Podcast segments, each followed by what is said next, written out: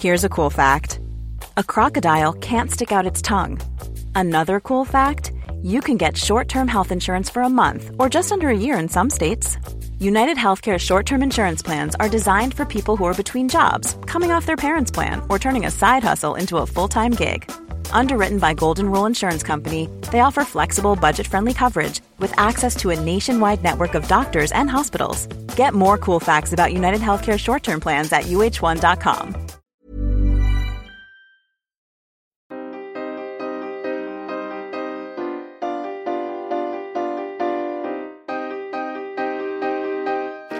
Studio 404, Studio 404 l'émission de société numérique.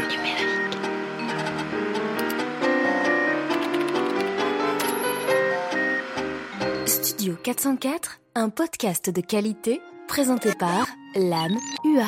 Bonjour chers auditeurs et bienvenue sur le Studio 404 du mois de mars. Un Studio 404 un petit peu spécial car nous vous emmenons en voyage et nous vous emmenons loin dans le futur également avec toute l'équipe puisque nous allons euh, attaquer euh, une émission spéciale, une émission spéciale déplacement, mobilité, voiture autonome et quelque chose qui va nous ouvrir euh, beaucoup beaucoup plus loin en fait en termes de, de ramifications, en termes de conséquences. Donc c'est une grande émission, une émission donc un peu spéciale aussi dans sa structure puisque pour ceux qui suivent nos aventures, qui suivent le lore de qualité, vous savez qu'au début de l'année, nous sommes partis à bord d'une Tesla à Lille pour la Cali Night. Nous en avons profité pour faire les blaireaux, évidemment, euh, et euh, laisser la voiture conduire un peu seule. Et évidemment, nous avons enregistré un podcast à bord de cette voiture, profitant du silence et du fait que le conducteur pouvait un petit peu participer au débat. Le débat était très foutraque mais passionné et évidemment on s'est dit on va en garder quelques extraits et on va surtout les développer avec des chroniques autour de ça, autour de la voiture mais aussi les transports, les livraisons, mais aussi les villes, voire les nations. On va aller très très loin. Je suis très excité. Alors vous allez entendre des enregistrements où je suis en train de hurler parce que je- on, a enlevé mes, euh, on a enlevé mes, mes chaînes d'animateur, donc euh, je suis unleashed. Euh, mais évidemment, je, reprends mon rôle d'animateur simple et je vais essayer du coup maintenant de euh, comment dire, de, de modérer nos quatre chroniqueurs qui sont là avec nous ce soir et qui viennent avec chacun une chronique. Et juste avant de les introduire, on s'est inspiré de trajectoire pour cette émission, euh, la fameuse émission de maths de fibre, puisque c'est une émission qui ne va pas être de plus en plus difficile à chaque chronique, mais qui va aller de plus en plus loin dans la prospective et dans les conséquences de la voiture autonome. Euh, D'ailleurs, Fibre, comment ça va, mon ami? Ça va pas mal et j'ai envie de dire euh, prums sur euh, les véhicules bizarres du futur puisque vous avez tous testé mon Segway chinois euh, il fut un temps voilà que je n'ai plus. Mais euh, c'est vrai que euh, c'était assez magique voilà. C'était pas la soucoupe volante, c'était pas encore Segway chinois. Il envoie encore des messages à Kai Fouli. Ah, Et oui oui, Je suis là, Kai Fouli. C'est beau. tout va bien. Très bien. Euh, comment ça va, Mélissa? Ça va très bien. Je me rappelle qu'on avait des gifs de, de nos exploits sur ton, ta machine. Dans cet établissement public dont on ne dira pas. le nom. Exactement. On avait déjà testé les transports électriques euh, intelligents euh, et révolutionnaires. Euh, Sylvain, comment ça va? Ça va super bien, je suis très excité. Euh, J-3 avant le Japon Ah oui et euh, je suis hyper chaud. T'es déjà en mobilité, en fait, Sylvain. Ah, complètement. Oh bah, C'est ouais, ouais. le digital nomade. Ah oui, alors euh, il y a deux semaines j'étais à Istanbul, la semaine dernière j'étais à Manchester, euh, Oh. Lille, euh, Londres, Paris. je suis un véritable citoyen du monde. Incroyable. Et, et vous allez voir que c'est un futur chronique qui arrivera en fin d'émission. Et d'ailleurs, si vous entendez des bruits de, de baguettes, hein, évidemment, c'est pas pour mettre euh, Sylvain dans l'ambiance. Nous sommes dans la salle secrète d'un petit restaurant japonais que nous aimons beaucoup. Et voilà, nous allons, en- nous mangeons en même temps. Et euh, last but not least, notre ami Das, comment ça va? Bonjour, vous écoutez un podcast de Audible. C'est Studio 404. Non, ça va super bien. Ça va bon, super c'est bien. devenu un Je suis mème, content peux- parce je suis qu'on a heureuse. justement ce sponsoring à, le- à les mains. Peut-être peut-être qu'en fait ils vont nous donner de l'argent pour pas qu'on parle d'eux, tu vois, c'est c'est un peu la, prise d'otage, tu vois. On va recevoir un mail de Constance. Vous n'êtes pas très gentil. Ah oui, elle dit son prénom en plus. Bah oui, c'est Constance. Et... Bon, je suis allemande, mais j'ai une âme. Hein Non, ça va très très bien. Justement parce que ce podcast de Louis Média m'a euh, complètement euh, euh, oui, attends, c'est le moment de faire une petite pub. Ouais. En- entre, euh, entre m'a laissé par terre. C'était super. Euh. C'est super. Enfin, c'est pas encore fini. Non, il y a 20 épisodes, donc ça dure jusqu'à fin juillet. Je vous invite à. Il y en a 4 ou 5 déjà, je crois. 4 Il y en a? Cinq 5. de On a sorti ça. le cinquième aujourd'hui même. Ah bah voilà, exactement. Donc on vous le conseille évidemment. Bravo Louis Média, bravo. Voilà. C'est Entre- Boctin Daz qui est dans une notre Bienveillance. bienveillance, là, c'est magnifique. On verra s'il sera bienveillant quand on se disputera sur, euh, sur les IA. Les IA peuvent-elles apprendre des codes de la route et voir des pots de fleurs tomber euh, dans une ville euh, de nuit On va le voir. Donc, euh, on vous le rappelle, une émission un peu spéciale parce qu'il va y avoir beaucoup d'extraits euh, de ce débat que nous avons enregistré dans la Tesla. Et donc, on peut vous le dire maintenant, c'est non seulement possible d'enregistrer une émission dans une voiture, mais en plus, avec une Tesla, enfin, on, on va faire de la pub pour Tesla, mais dans une voiture électrique avec une isolation de malade, vous allez voir les extraits, vous allez vous demander si vraiment vous êtes dans une voiture sur autoroute à 160 km heure. Enfin, 160. officiellement 130. officiellement. 120, 120. Bah, de toute façon, la voiture n'acceptait pas qu'on aille au-delà de 130. Si, si, on pouvait aller au-delà, Ah, j'avais pas vu. si, si. Je crois que. Mais elle nous faisait des gros yeux. Elle nous faisait des gros Oui, yeux. ça. Elle disait ce sera, ce sera dans mon compte. Et donc on va donc suivre Mélissa, puis Daz, euh, puis Fibre, puis Sylvain dans nos aventures. Quelles sont les conséquences de cette technologie? Qu'est-ce qui va se passer lorsque toutes les voitures vont devenir autonomes? Qu'est-ce qui va se passer lorsqu'on aura besoin de moins de voitures, quand on va tous se les partager, quand elles vont servir à tout, quand elles vont venir à vous? Bref, c'est un gros, gros programme. Et en tout cas, il va démarrer tout de suite avec la première chronique de Mélissa qui s'intéresse à nos voitures et à leur transformation. Sujet numéro 1. Nos voitures ne vont pas disparaître, elles vont se muer au cœur de notre vie. Et le volant, il bouge, hein, quand même. Pardon. Quoi Je vois Ah, juste le Mélissa, volant encore bouger. Thibaut sur le volant, genre le volant il a bougé tout seul.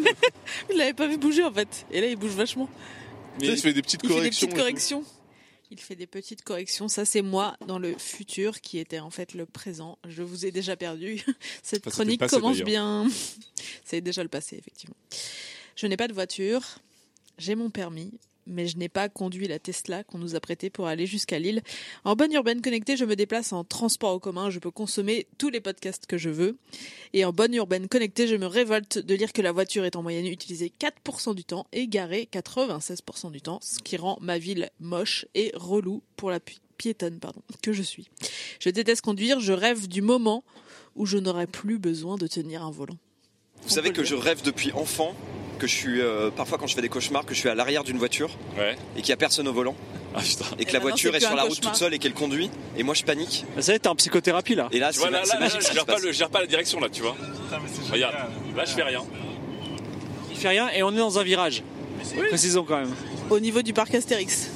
Mais là, tu vois, honnêtement, là j'ai la main qui est juste, euh, c'est de la liche de sécurité, enfin de légalité quoi. Parce que là, je conduis rien en fait depuis tout à l'heure. Ouais, tu pourrais euh, tourner vers euh, nous et discuter quoi. Ouais, je pourrais me tourner vers vous. Alors quand on est arrivé à Lille, parce qu'on est finalement arrivé à Lille, nous ne sommes pas morts entre temps, on a dû remettre les mains sur le volant parce qu'en fait elle n'est pas configurée du tout pour conduire en ville euh, toute seule et on s'est dit qu'il y avait quand même encore beaucoup de chemin à, à parcourir, mais là m'avait une théorie, attention. J'ai une copine, elle a grandi sur un bateau. Et elle m'a raconté son enfance sur un bateau avec ses parents. Et donc, il y avait un côté, ils étaient nomades. Et des fois, ils se posaient à certains ports et ils retrouvaient des amis sur d'autres bateaux. Et pendant trois mois, ils restaient ensemble sur le même port et machin. Et des fois, ils faisaient la route Oui, là, ensemble. c'est me une me redéfinition de Voilà. l'urbanisme en fait. Et, et des fois, ils se séparaient. Et en fait, elle m'a raconté cette vie qui était nomade et semi. euh, Ouais, avec des points d'attache quand avec même. des, ouais. avec des points euh, semi-sédentaires quand on avait Ouais. envie. Et tu pouvais suivre tes potes ou te séparer, mais tu vois, c'était entre les gens qui avaient les moyens de vivre en bateau, c'était une petite communauté. Imagine, tu vis dans un monde général, à 100%, où à un moment, t'es avec tes potes, tu dis on part en week-end. Le village flottant, tu vois. des- Ouais, t'as tes six blocs avec tes potes qui partent et ça se suit, ça discute, etc., etc. Tu te poses dans ton dock qui est là où tu vis, ou alors tu dis en fait bah là on va partir en Chine donc euh, on va rouler on en a que pour 5 jours parce qu'elle Ouais, va rouler c'est ce 24 que- sur c'est ce que 24 j'avais dit en... Voilà. sur, la, sur la chronique, genre tu pars et euh, tu fais un road trip qui tu vas jusqu'en et il y a un côté et- en fait où t'auras plus vraiment de chez toi fixe comme être propriétaire de ton appartement mais ça veut dire que tu seras sans tes potes parce que les gens pourront se rejoindre se reséparer faire de la route ensemble se poser un point de vue pour dire bah en fait si on avait passé En fait, 10 jours ça, à là, Portland ça, ce que, ce que tu décris, c'est. euh, Et ça, c'est tout à fait possible. C'est juste être gitan. Ah, le fameux gîte Je ne sais pas si on va tous devenir gitans ou si en fait euh, on deviendra tous les mêmes. Mais 4 millions de voitures fabriquées n'ont pas été vendues en 2016. Et 404 EO Consulting est en mesure de prédire la fin de la voiture telle que nous la connaissons. Tintintin. Cette chronique en mobilité, cette chronique agile, j'ai envie de dire, raconte le chemin que nous allons parcourir de la voiture que nous connaissons à ce qui va devenir notre espace de vie. La mobilité totale, c'est notre futur dans 5 ans, selon l'âme. Dans 100 ans, selon Daz aka la police. Fast forward en 2019, je monte dans une cellule Supraways, 50 places, c'est un bus de luxe sans les embouteillages, c'est suspendu au-dessus des rues blindées et bien au-dessus des métros bondés. Je peux regarder ma série Netflix tranquillement, je ne me fais pas écraser contre la vitre par mon voisin, la circulation n'est pas interrompue par des individus descendus sur les voies. J'ai un peu l'impression d'être dans Wall-E, mais mon expérience utilisateur est tellement considé- considérablement augmentée que je le vis bien. Les, vo- les voitures se vendent de moins en moins bien au pays de la voiture, les États-Unis. Il n'y a plus que 24% des jeunes de 20 à 24 ans qui ont le permis contre 82%, 92% même en 83. C'est fou ça. Je me déplace donc davantage qu'avant. Mon budget, budget Uber plonge. Mon passe Navigo, qui était déjà Autolib, Vélib et maintenant qui est devenu Aérolib, chauffe. Je n'ai plus aucune angoisse à l'idée de me déplacer dans Paris. Les changements les plus relous ont été remplacés par des navettes autonomes. La vie est belle dans les transports en commun. Fast forward, en 2020, j'ai 34 ans et un enfant. Mon mec va être content d'apprendre ça dans la chronique. c'est clair. Je ne peux plus seulement prendre les magnifiques transports en commun que j'aime désormais. Et avant, chez 404, personne ne conduisait de voiture quotidiennement. Enfin, Daz avait bien une voiture. Mais nous autres avions décidé de ne pas investir. À l'époque, l'immobilier était encore hyper cher à Paris. Nous n'allions pas acheter ou louer des garages, ni débourser les, en gros, 8000 euros qu'il faut en moyenne pour avoir une voiture, pour un objet qu'on utilise trois fois par an. Et les constructeurs se sont dit, hé les mecs, on pourrait peut-être faire quelque chose. Et donc là, avec l'arrivée de ma première fille, je me suis passée en mode leasing chez Volvo. Parce que Volvo, voiture des familles. hein. Mon mec a envisagé l'abonnement Porsche à 3000 dollars par mois. Et je Ah lui ai ouais, dit déjà. non. Parce qu'en fait, quand vous avez un abonnement Porsche, vous pouvez choisir dans les 22 modèles de chez Porsche. Je savais même pas qu'il y avait 22 modèles chez Porsche. Je lui ai dit qu'on avait surtout les moyens de se payer un abonnement Volvo bien plus raisonnable à partir de 280 euros par mois pour un leasing de 36 mois. Je le fais bien ou pas? Je pars plus en week-end, je me déplace plus en voiture au quotidien. Mon usage de la voiture franchit le niveau 1, si vous voulez, alors que c'est dans 5 ans. La toute première fois que nous sommes montés dans la Tesla, d'ailleurs, à un moment, Sylvain, qui était face au volant, a non seulement lâché le volant, mais il s'est passé un truc fou, il s'est retourné. C'est vrai ça, pourquoi avait-il besoin de regarder la route? Et en fait, aux différents salons auto en 2018, on a vu des voitures autonomes avec des sièges dos à la route. Ce qui fait flipper hein, beaucoup de monde. Mercedes a présenté un premier modèle en 2015, c'est le F015 Luxury in Motion. Et General Motors envisage une Chevy Bolt en 2019. Pour l'instant, c'est encore ce qu'on voit un peu de temps en temps, mais les gens ont une grosse frayeur et une voiture qui n'a plus de volant. Franchement, ça nous fait flipper. Aujourd'hui, en fait, les voitures, ça pourrait devenir juste l'arrière des limousines. Ah mais oui Avec les lumières ou pas Avec toutes les petites lumières C'est ça. Les Mais deux mini-bars. on a encore cette angoisse et remémorons-nous ce que disait Daz, aka la police, à l'époque, alors qu'il était celui qui conduisait le plus de nous tous. Moi, j'ai beaucoup conduit, même si là, je conduis plus. Hein. Voilà. Mais Je pense que. Dis le mec qui a plus de permis. Bah oui, mais oui, mais j'ai beaucoup conduit, tu vois. Et euh, sincèrement, la circulation en ville, ton set de règles, tu le remets à jour constamment. Mais encore une fois, c'est Constamment. Daz, Daz, Mais encore les, une fois, avions, les avions, ils sont en mode automatique. Oui, mais les avions, C'est il a bon, pas. c'est d'ailleurs que quand il y a vraiment, du, vraiment de l'enjeu, on fait des modes automatiques. Donc ce sera des modes automatiques partout, c'est tout. Et de fait, quand on est arrivé à Lille, la Tesla avait grillé un stop. On aurait tous pu mourir là. Fast forward. Les codes de la route ont bien été pris en compte et absorbés par les intelligences artificielles développées pour la Tesla. Ça a pris environ une semaine. Au max. Nous pouvons donc aller à notre prochaine soirée 404 en province en regardant une série sur un écran central, en jouant à un jeu, et Daz pourra savourer un panaché très détendu. Nous avons dépassé le niveau voiture. Ceci n'est plus une voiture, c'est une unité mobile à l'intérieur, assez proche de la voiture d'antan, où je peux vaquer à mes occupations habituelles.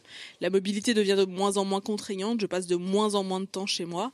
Là où 2 milliards de voitures conduites par nous sont produites d'ici 2040, il nous faut en fait que 100 millions de véhicules à la demande pour subvenir à notre demande. Donc je sais pas ce qu'on va faire de toutes ces voitures qui sont construites là actuellement, mais on verra bien. Nous vivons dans un nouveau monde où les voitures ne nous appartiennent plus et vivent leur vie, les garages n'existent plus, les parkings sont devenus très très compacts. Une voiture vous dépose au bureau, vient vous chercher le soir, entre-temps elle a déposé votre enfant à l'école, elle est allée faire les courses, elle a aussi transporté votre collègue qui avait un déjeuner à la défense et livré le colis Asos de Sylvain. Elon Musk Ah, c'est était visionnaire. Il savait que les voitures n'appartenaient plus aux conducteurs, mais deux systèmes pouvaient l'emporter. Attention, ça va commencer la guerre, euh, la guerre. Attention. Ou les utilisateurs se les échangeraient et les voitures iraient d'un point à un autre. Mais le système d'entraide entre utilisateurs, on sait que ça va pas fonctionner parce que, à part fibre tigre, personne n'est fiable. Quoique. Ou nous devenons le produit, une chose parmi tant d'autres à transporter par le véhicule, mais ce n'est pas gratuit.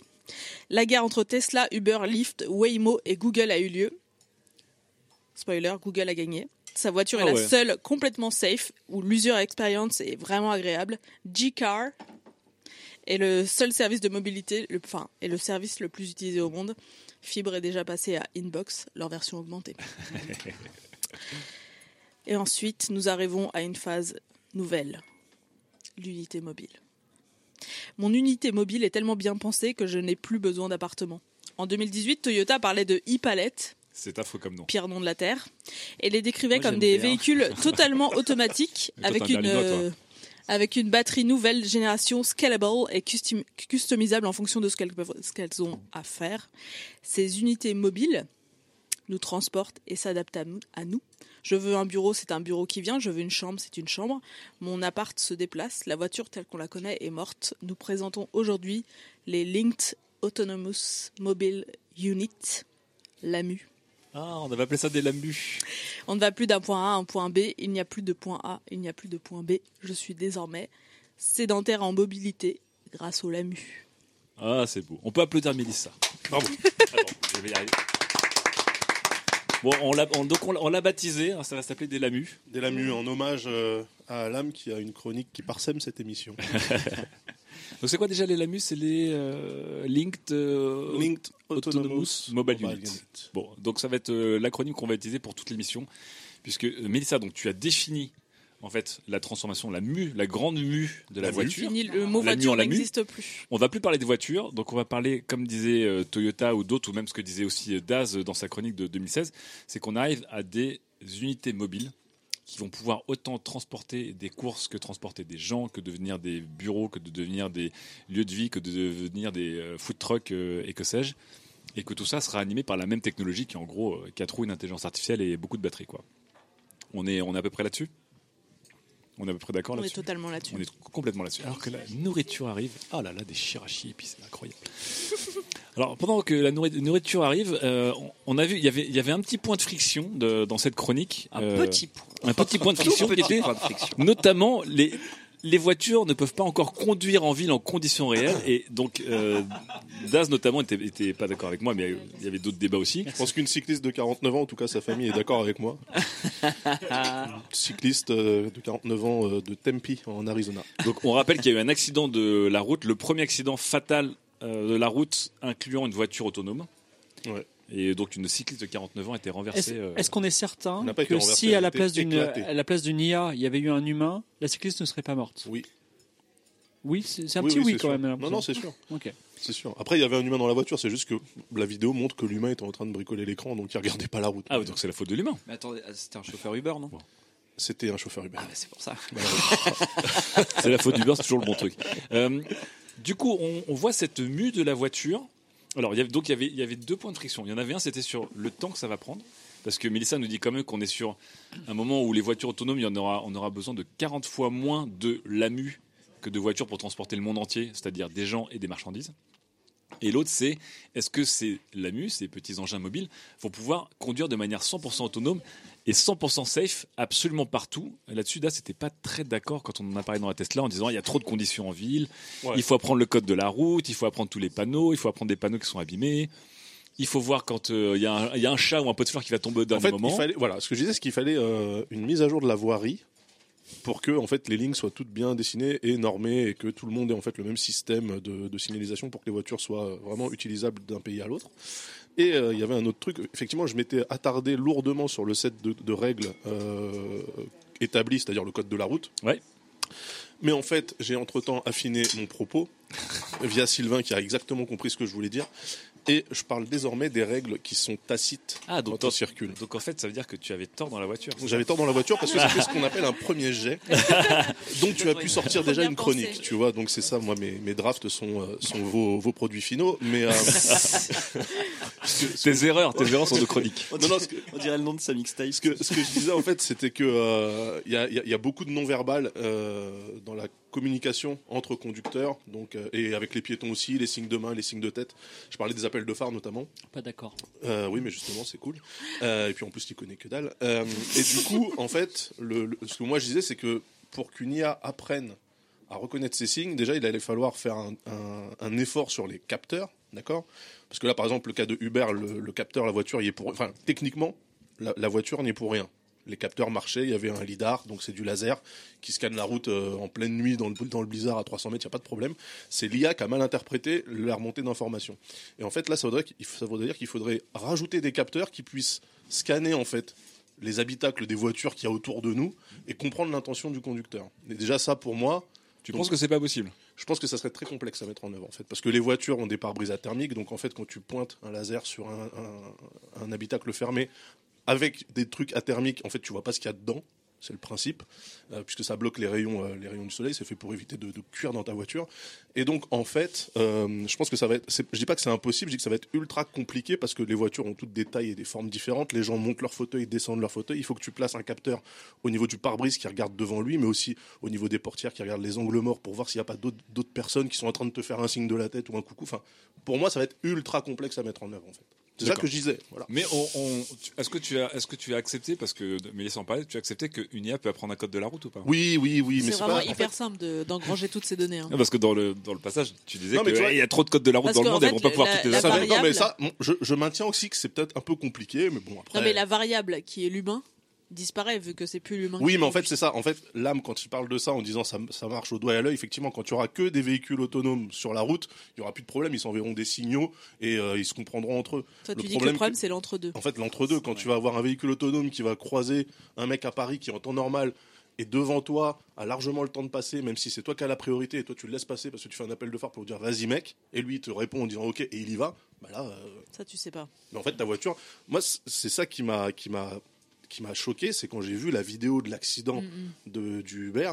En fait, t'es surpris parce que la voiture à aucun moment ne, ne fait ne serait-ce qu'un micro vacillement de freinage ou quoi. Donc, c'est-à-dire que la voiture a tapé à 65 km/h sans freiner, sans rien, Ouais. une personne qui était devant elle et que tu vois. Toi, tu le vois depuis le pare-brise, tu vois la personne. Tu vois Non, mais Ça revient les- souvent dans les FAQ d'ailleurs. Ouais. Tous les articles qui parlent de, de ça disent le, le- le- si pour que ça arrive vraiment, faut que les gens soient persuadés que c'est safe. Et pour l'instant, personne, mais En fait- personne en fait, n'est Le, que le c'est problème, et c'est là que c'est, Uber qui a, qui, a, qui a un peu filouté, c'est que concrètement, Uber et filoute? Un petit peu, un Non. petit peu Quand Uber et filoute. Concrètement, Uber, ils sont en concurrence avec Waymo, tu l'as dit. Waymo, ça, a été racheté par Google et ils veulent être les premiers à mettre un système de, euh, de ride euh, euh, comment dire, autonome euh, sur le marché. Et donc, ils rushent, ils vont ultra vite. Et tous les tests qui devraient être faits sont pas complètement faits et c'est acté maintenant que l'IA de Uber est en dessous de, ce, de ce qu'ils annoncent. c'est la faute de l'humain. Parce que c'est eux qui mentent en fait. C'est des humains qui mentent à la fin. Bah, c'est vrai ou pas. Bah attendez, c'est pas la faute de l'IA, c'est juste un humain qui l'a survendu. Elle a rien fait la pauvre. Tu pourras jamais de toute façon mettre la faute sur un robot, sur un ordinateur, tant que c'est l'homme qui va les concevoir, tu vois. En tout cas, en tout cas là, C'est comme si tu disais c'est pas la faute d'Hitler, c'est sa mère qui l'a enfanté, tu vois. Ah non Ah bah voilà, il Après, fallait un si- point si- Godwin au bout de 5 minutes. Bon, si- euh, Si Hitler était une IA, on peut en reparler. Euh, Fibre, tu voulais parler depuis tout à l'heure, parce que tu- je sens que tu. Non, non, pas, pas, pas, pas absolument. Déjà, il faut, il faut relativiser les choses et se dire qu'il y a beaucoup moins d'accidents créés par des voitures autonomes en proportion que par des Oui. voitures conduites par des humains. Et ça, ça ne changera jamais. Ce qui fait qu'aujourd'hui, si on devait, euh, si on devait dire la priorité absolue, c'est la sécurité routière, il faudrait remplacer toutes les voitures avec des humains par des voitures autonomes et euh, fin du débat. C'est vrai qu'aujourd'hui, la plupart des tests montrent que les voitures ont conduit des millions de miles. Voilà. Et euh, la, la statistique pour qu'un humain ait un accident en un million de miles, elle est gigantesque, alors que les voitures, euh, Et du, et à du coup, le- 99% du temps, n'ont rien. Quoi. Voilà, du coup, le débat est- est assez intéressant philosophiquement. C'est-à-dire qu'on accepte vachement qu'un humain tue un autre humain, mais quand c'est un robot, ça nous, en- ça nous ennuie, même s'il en tue beaucoup moins, tu vois. Ah, c'est intéressant. Ça. Voilà, donc c'est ça, c'est ça, c'est un des, des biais qui est intéressant. Il y a aussi un truc qu'il faut euh, qu'il faut vraiment euh, comprendre, c'est que ce sont des voitures qui sont américaines et une ville américaine, ça n'a rien à voir avec une ville française. C'est-à-dire que moi, j'ai j'ai emmené des, des amis américains pour la première fois dans une ville de province. Je peux vous dire que les mecs, ils angoissaient totalement l'idée de rentrer dans les rues parce que les- nous, nous, on a des rues à sens unique où il y a vraiment le passage pour une voiture, mais c'est inimaginable aux États-Unis où il y a, il y a que des six voies de, Bah, de parce fou. que aux États-Unis, c'est un pays qui a été construit Ouais, autour de la la voiture. Voilà, autour de la voiture. Donc, effectivement, il y a un apprentissage qui manque, qui va être rattrapé, enfin un apprentissage euh, custom, et de la même façon que quand tu auras des voitures autonomes à Dakar, ça va être différent que les voitures autonomes à, à Paris. La- euh, bon, il faut prendre en compte euh, voilà, l'urbanisation, mais ça on en reparlera un peu plus tard. Mais au, au niveau de l'apprentissage et de cette espèce de complexe de supériorité qu'on a à dire un- une IA ne, ne rattrape pas, rap- ne rattrapera pas les humains, mais si en, en deux jours de travail, Ouais. elle rattrapera simplement, il manque juste des données pour le moment. c'est pas ce que j'ai dit. Moi. Mmh, je sais pas ce que tu as dit. C'est pas, ce que j'ai dit. Je dis pas que en, en, trai- en termes de, vol- de traitement de, vol- enfin de volume de traitement de données, elle n'y arrivera pas. Elle y arrivera évidemment. Un Sachant que c'est ordinateur. sachant que c'est exponentiel en plus les progrès qu'elle va faire. c'est plus lié en fait à. En fait, pour moi, c'est vraiment un au croisement du bon capteur qui est complètement versatile, c'est-à-dire qu'il peut être utilisé pour tous les modèles et qui fonctionne avec toutes les voitures en face et il n'y a aucune exception.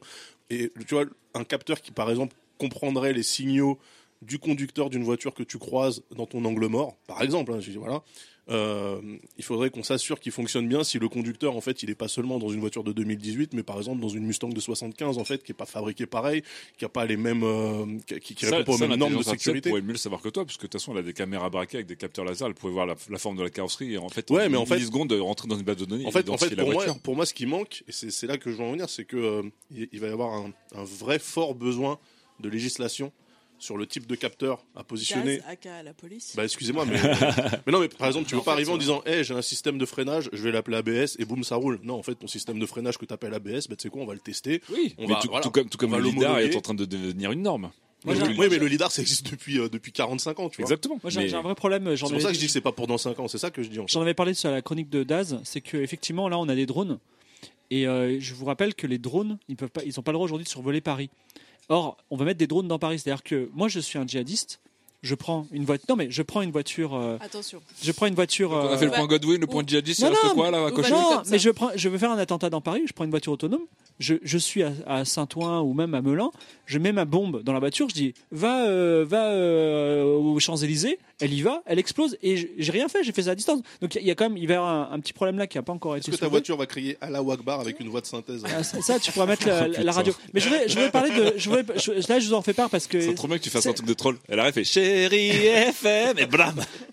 Non, ou alors, euh, ouais, ça peut être un Linuxien qui dit Linux vaincra. Mais euh, la, la, la, je voulais pas. je- Putain. ça, c'est- ça, c'est un problème de loi euh, important. Bon, Je déjà, premier dérapage de, de cette émission, je- c'est la je- mobilité. Ça mais je, drift. je voudrais parler de- d'un point positif. Ah Parce que moi, je suis passé, merci la communauté, au, à chez Google. Je suis un Androidos chez OnePlus et j'ai découvert qu'effectivement Google nous espionne de façon absolument indécente. Donc là, on est en février 2000 mars 2018 et tu découvres que Google nous espionne de manière Ouais, indécente. parce que j'étais j'étais j'étais chez Apple jusqu'à Et présent. découvre Android aussi. Non, mais voilà, je, je découvre qu'effectivement, tu vas euh, dans un restaurant, il dit comment vous aimez le restaurant, mais, et je t'emmerde, tu vois. Enfin bon, bref. Et, euh, et en fait, Mais je me sinon, suis- il est heureux, il est heureux d'être sous non, non, mais, Android. hein. ouais, et- non, mais je suis assez heureux parce que je me dis que quand les voitures seront sous Android, en fait, je rentre dans la voiture et je dis rien. C'est-à-dire que la- Google, il va dire ah. Tiens, il va aller manger au, Rice and Fish et il va tous nous amener au Rice and Fish. On ne demandera plus rien. C'est-à-dire, il y aura cette histoire de, de connexion totale. C'est-à-dire que il saura que Oui, mon frigo de- est vide. c'est ce- qu'on appelle de la, c'est du prédictif en fait. Voilà, c'est ça, du prédictif total et en plus avec nos habitudes. Et euh, ça va, être une voiture vraiment confort. Bah, de toute façon, là, c'est ce que disait Mélissa sur le fait que toi, tu rêves déjà de la G-Car upgradée, donc la version inbox de la G-Car.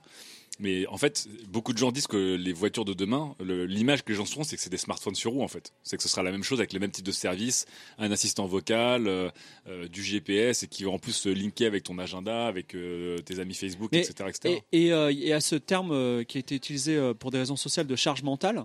Mais effectivement, ça va nous libérer vachement de charge mentale. C'est-à-dire que tu te lèves le matin, t'as t'as qu'un truc à penser, c'est à aller dans ta voiture. Ah, j'avais pas pensé à ce dérapage, tiens. je me suis dit, tiens, Jihadis Godwin, mais charge mentale, l'avais pas vu venir. En- fait, on en a fait le point 2012, de je pensais pareil des smartphones Google euh, à qui on donnait nos données à manger et qui, et qui nous aidaient à mieux vivre. Ouais. Euh, T'as vu les dérives aujourd'hui, c'est plus, c'est Ben, plus vraiment le, le monde espéré. Quoi. Mais que- ça a fait quoi Oh, ça- oh, Épiphanie de Sylvain Oh là là, c'est pas une épiphanie. Bah, je me dis, si Fibre il passe à gauche, toi tu passes à droite, euh, c'est bien, elle a le droit de sortir de Google, tu vois. Je dire, on est- C'est vrai. on n'est pas un, auto reverse je, je pense que vous oubliez un facteur, euh, un, un frein, si je peux me permettre la métaphore, un frein très très fort euh, à l'adoption de ces choses-là qui s'appelle la population française. La même qui est en train de, de foutre des coups de... Les vieux, tu veux dire Non mais non non pas les vieux, les gens qui sont en train de foutre Oui. des coups de batte de baseball dans les radars parce qu'on vient de baisser de 10 km heure la limite dans les routes de campagne, Ou tu qui vois. crache à la gueule d'Hidalgo tous les jours en disant. Bah euh, voilà, tu vois. Ah, on attend djihadiste, merci Hidalgo. de droite. non, pas forcément. Ouais, Ils disent on tue les automobilistes, c'est très amusant. Bah ouais. Bah, non mais ça, je, pense, je que vous sous-estimez beaucoup les gens qui, qui n'ont pas de compte Facebook, les gens qui ne veulent pas de smartphone et, et du coup qu'est-ce qu'ils vont faire ces gens quand on sera euh, sur un network euh, d'automobiles euh, full autonome, full LAMU ce sera des mecs qui rouleront, qui rouleront toujours en Volvo euh, thermique euh, avec un volant, etc. Et Ouais, qu'est-ce qu'on fait. qu'est-ce qu'on va en faire de ces Mais gens-là Ces gens-là resteront sur le bas-côté de- du progrès. du, du progrès Ces gens-là, ces gens-là, à un moment Ces donné, gens-là auront des, accidents donné, avec les voitures autonomes. Une loi il va, va il va y avoir disant, une loi qui va passer qui dira que tu n'as pas le droit de rouler avec euh, un véhicule équipé d'un volant. Et puis tu, tu as des gens qui vont dire Eh oui, mais le véhicule plaisir, ma petite Triumph Spitfire de 1972, euh, comment ça? Tu auras des circuits que- pour ça. Et tu auras des circuits pour ça, ou tu auras une autorisation spéciale sur des axes donnés où tu risques pas de croiser des lamus, par exemple dans la Seine. Mais encore une fois, il faut. euh, Je sais pas pourquoi vous, vous avez peur que les LAMU euh, elles croisent des automobilistes humains, alors qu'aujourd'hui. Toutes les voitures autonomes, elles sont seules dans une marée d'automobilistes humains, donc on est déjà dans une sensation où, en fait, elles s'éduquent Parce que j'ai l'impression que vous êtes en train de dire, il faudra attendre qu'elles soient toutes entre elles pour avoir une harmonie parfaite, Ah, mais et c'est avant ça va être le Ah, bordel. moi, Alors qu'en fait, elles moi, sont déjà en train de grandir Non, non, dans, dans la fosse. non. Moi, je pense C'est que le Mordor aujourd'hui, déjà. la, la partie du la phase network hybride va être hyper compliquée. C'est ultra complexe, c'est de ça que je parlais, moi. C'est Ah, moi, de je ça suis- que moi, je suis parlais. team Daz Des là-dessus. à 100 ans fond. de Daz. En fait, tu vois, tu, tu vois, par exemple, j'étais allé voir euh, les, les 24 heures du Mans euh, il y a ultra longtemps. Il y avait une course avec que des pilotes. euh, C'était le DTM, le championnat Grand Tourisme allemand. Et en fait, les mecs, c'était hallucinant parce qu'ils étaient à 260 km/h, à Collés 10 les cm autres, ouais. les uns des autres pour prendre, pour prendre l'aspiration. Et ils réussissaient à faire 12 tours sans Ouais, dévier, ouais. tu vois. Et tu te dis, bah, sur ce truc-là, c'est des êtres humains. hein. Tu me mets moi dans la course, Ouais. c'est foutu. Je nique l'harmonie en fait, parce que eux ils ont ils sont formés pour ça et ils ont la technique et moi je l'ai pas. Et tu peux pas attendre, euh, tu peux pas passer de rien à tout. Il y aura forcément une phase de transition qui va être impossible. Mais ce ça va que, être ce que je comprends pas, c'est que hum, aujourd'hui, des voitures, t'en as quelques centaines dans le monde parmi des millions de voitures humaines. Et donc, elles ont un effet de grid, donc le fameux effet de grid et le fameux effet exponentiel de plus il y a de voitures, plus il y a de données qui rentrent, plus il y a d'expérience, plus elles s'am- s'améliorent. Donc, c'est quelques centaines de véhicules qui, en Chine et aux États-Unis en grande partie, qui se débrouillent seuls dans un monde d'humains, se débrouillent déjà très bien. Euh, Je veux dire, on- le, le point de départ sur lequel on est, c'est qu'on n'est même pas dans une situation de transition, on est dans une situation d'ultra Oui, minorité. alors et attention. en fait, dans ce milieu de trucs humains, en fait, elle marche déjà bémol, bien. bémol parce que ta perception elle est biaisée. En fait, c'est un peu, enfin, je pense qu'elle est biaisée. C'est comme les euh, les benchmarks des cartes graphiques où en fait on dit regardez ma carte, elle performe bien et quand tu étudies le truc, tu te rends compte que bah, les mecs ils ont mis un benchmark qui était ultra favorable à la carte graphique. Et tes véhicules qui sont actuellement en test, ils sont en test dans des villes qui ont été considérées comme des endroits spécifiques propres, euh, propices au test. En fait, c'est ça le ça. Je, je veux- Fibre, après je- on va avancer. Ouais, je veux juste dire que je suis aussi un citoyen du monde parce que je reviens de San Francisco. Et là-bas, ils ont des Tesla. Et qui a des Tesla C'est pas des start c'est des mères de famille qui sortent de- du, du magasin. Elles, elles- elles mettent les courses dans le coffre et euh, elles, elles roulent avec des Tesla, quoi. Et le, faut pas se dire que c'est un truc de, de jeunes start ou de mecs super connectés. Et je pense que ne serait-ce que, ne serait-ce que là, oui. Après, après, eh bien après c'est le début. Mais, Mais après, ce attendez, qui on- arrive, c'est que les euh, Nissan Leaf, les Chevy Bolt, etc., voilà, toutes déjà, ces il y a, voitures, il y a- elles sont beaucoup il moins y a chères. deux ans, ce que je viens de vous dire, Elles sont il y a- pas start-upeuses et qu'elles ont des enfants. il y a- C'est il y a- y a- il y a- non, il y a, il y a- il y Ah a- non, c'est des femmes donc elles sont mères de famille, elles font les courses à Tesco. non, mais il y a deux ans, cette phrase que je vous aurais, je vous aurais dit, ça aurait pu être de la prospective, c'est-à-dire que des gens sortent du supermarché et utilisent une voiture autonome. Là, c'est la réalité. Je pense que tout comme l'âme, ça va. Je, je partage son avis, ça va être très très rapide. C'est une question de 3, 3 4 ans. On, on aura tout ça parce que ces gens-là qui ont un comportement aussi euh, qui est simplement euh, l'utilisation de la voiture autonome au quotidien, ils vont enrichir les bases de données pour que Ça, ça devienne de plus en plus safe. Attention à pas confondre. hein. Les Tesla, les gens, ils les utilisent les trois quarts, même les allez, 9 dixièmes du temps en mode euh, voiture normale. Mais si c'est que Le- un c'est juste dixième, c'est bien quand même. Parce que la législation les oblige aussi. Bah oui. Non, mais après, il y a aussi le truc de la Tesla, c'est-à-dire que les gens qui ont acheté des Tesla au départ, ils savaient pas qu'elles allaient conduire toutes seules.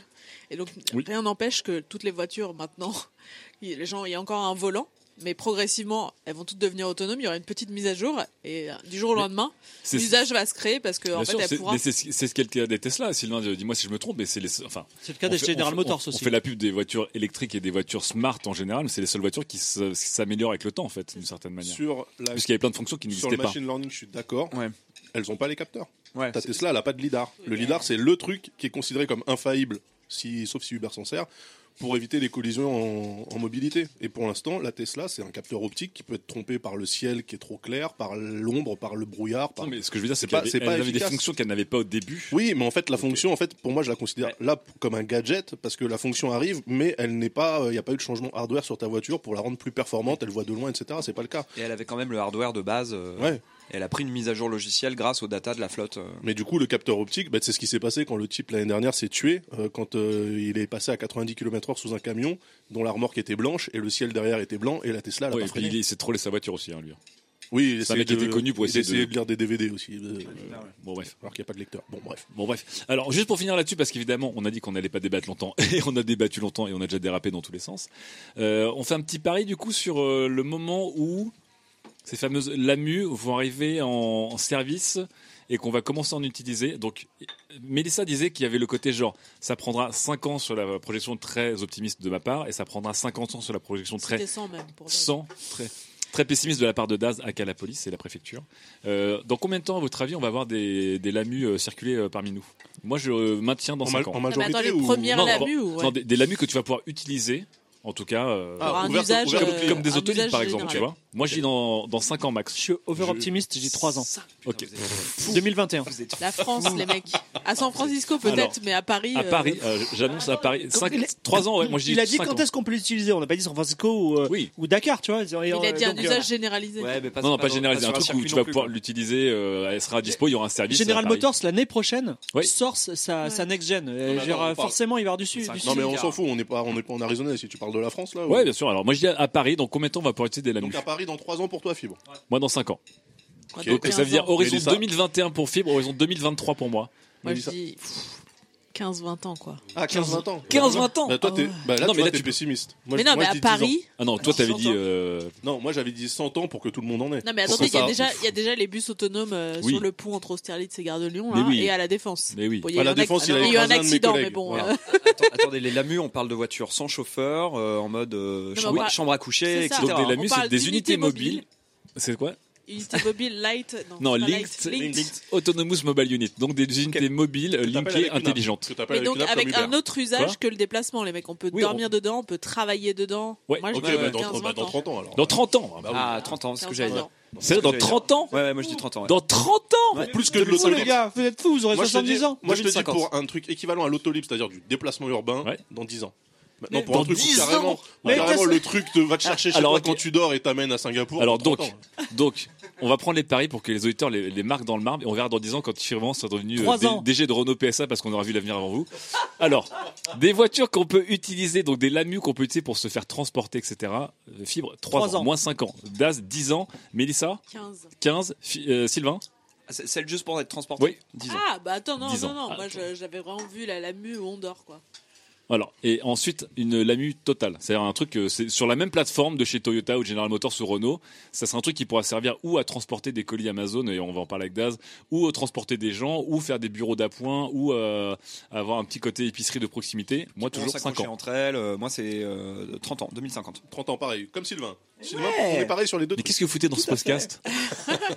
On est, la- on est le bon sens paysan. vous est- comprenez pas qu'ils peuvent le C'est sortir l'année prochaine? Mais oui Ils le sortent l'année prochaine en concept car. Mais- C'est déjà fait là. Non, mais on parle Si pas on de en la parle. conceptualisation, on Oui. parle de l'usage, Mais- de la mais- mise en mais ça va très, très vite, tellement éloigné. Des- Fibre, fibre, fibre, combien? Quel- Combien de, Toujours temps? 3 ans, mais Ok, vous vous rendez 3 pas ans, compte 3 ans pour fibre. Non mais vous vous rendez pas compte que c'est- les, les, les sociétés émergentes qui font ça, elles sont obligées d'aller plus vite que les sociétés installées parce que les sociétés installées Ah elles oui, oui, elles gagneront vont si elles vont vite, lentement.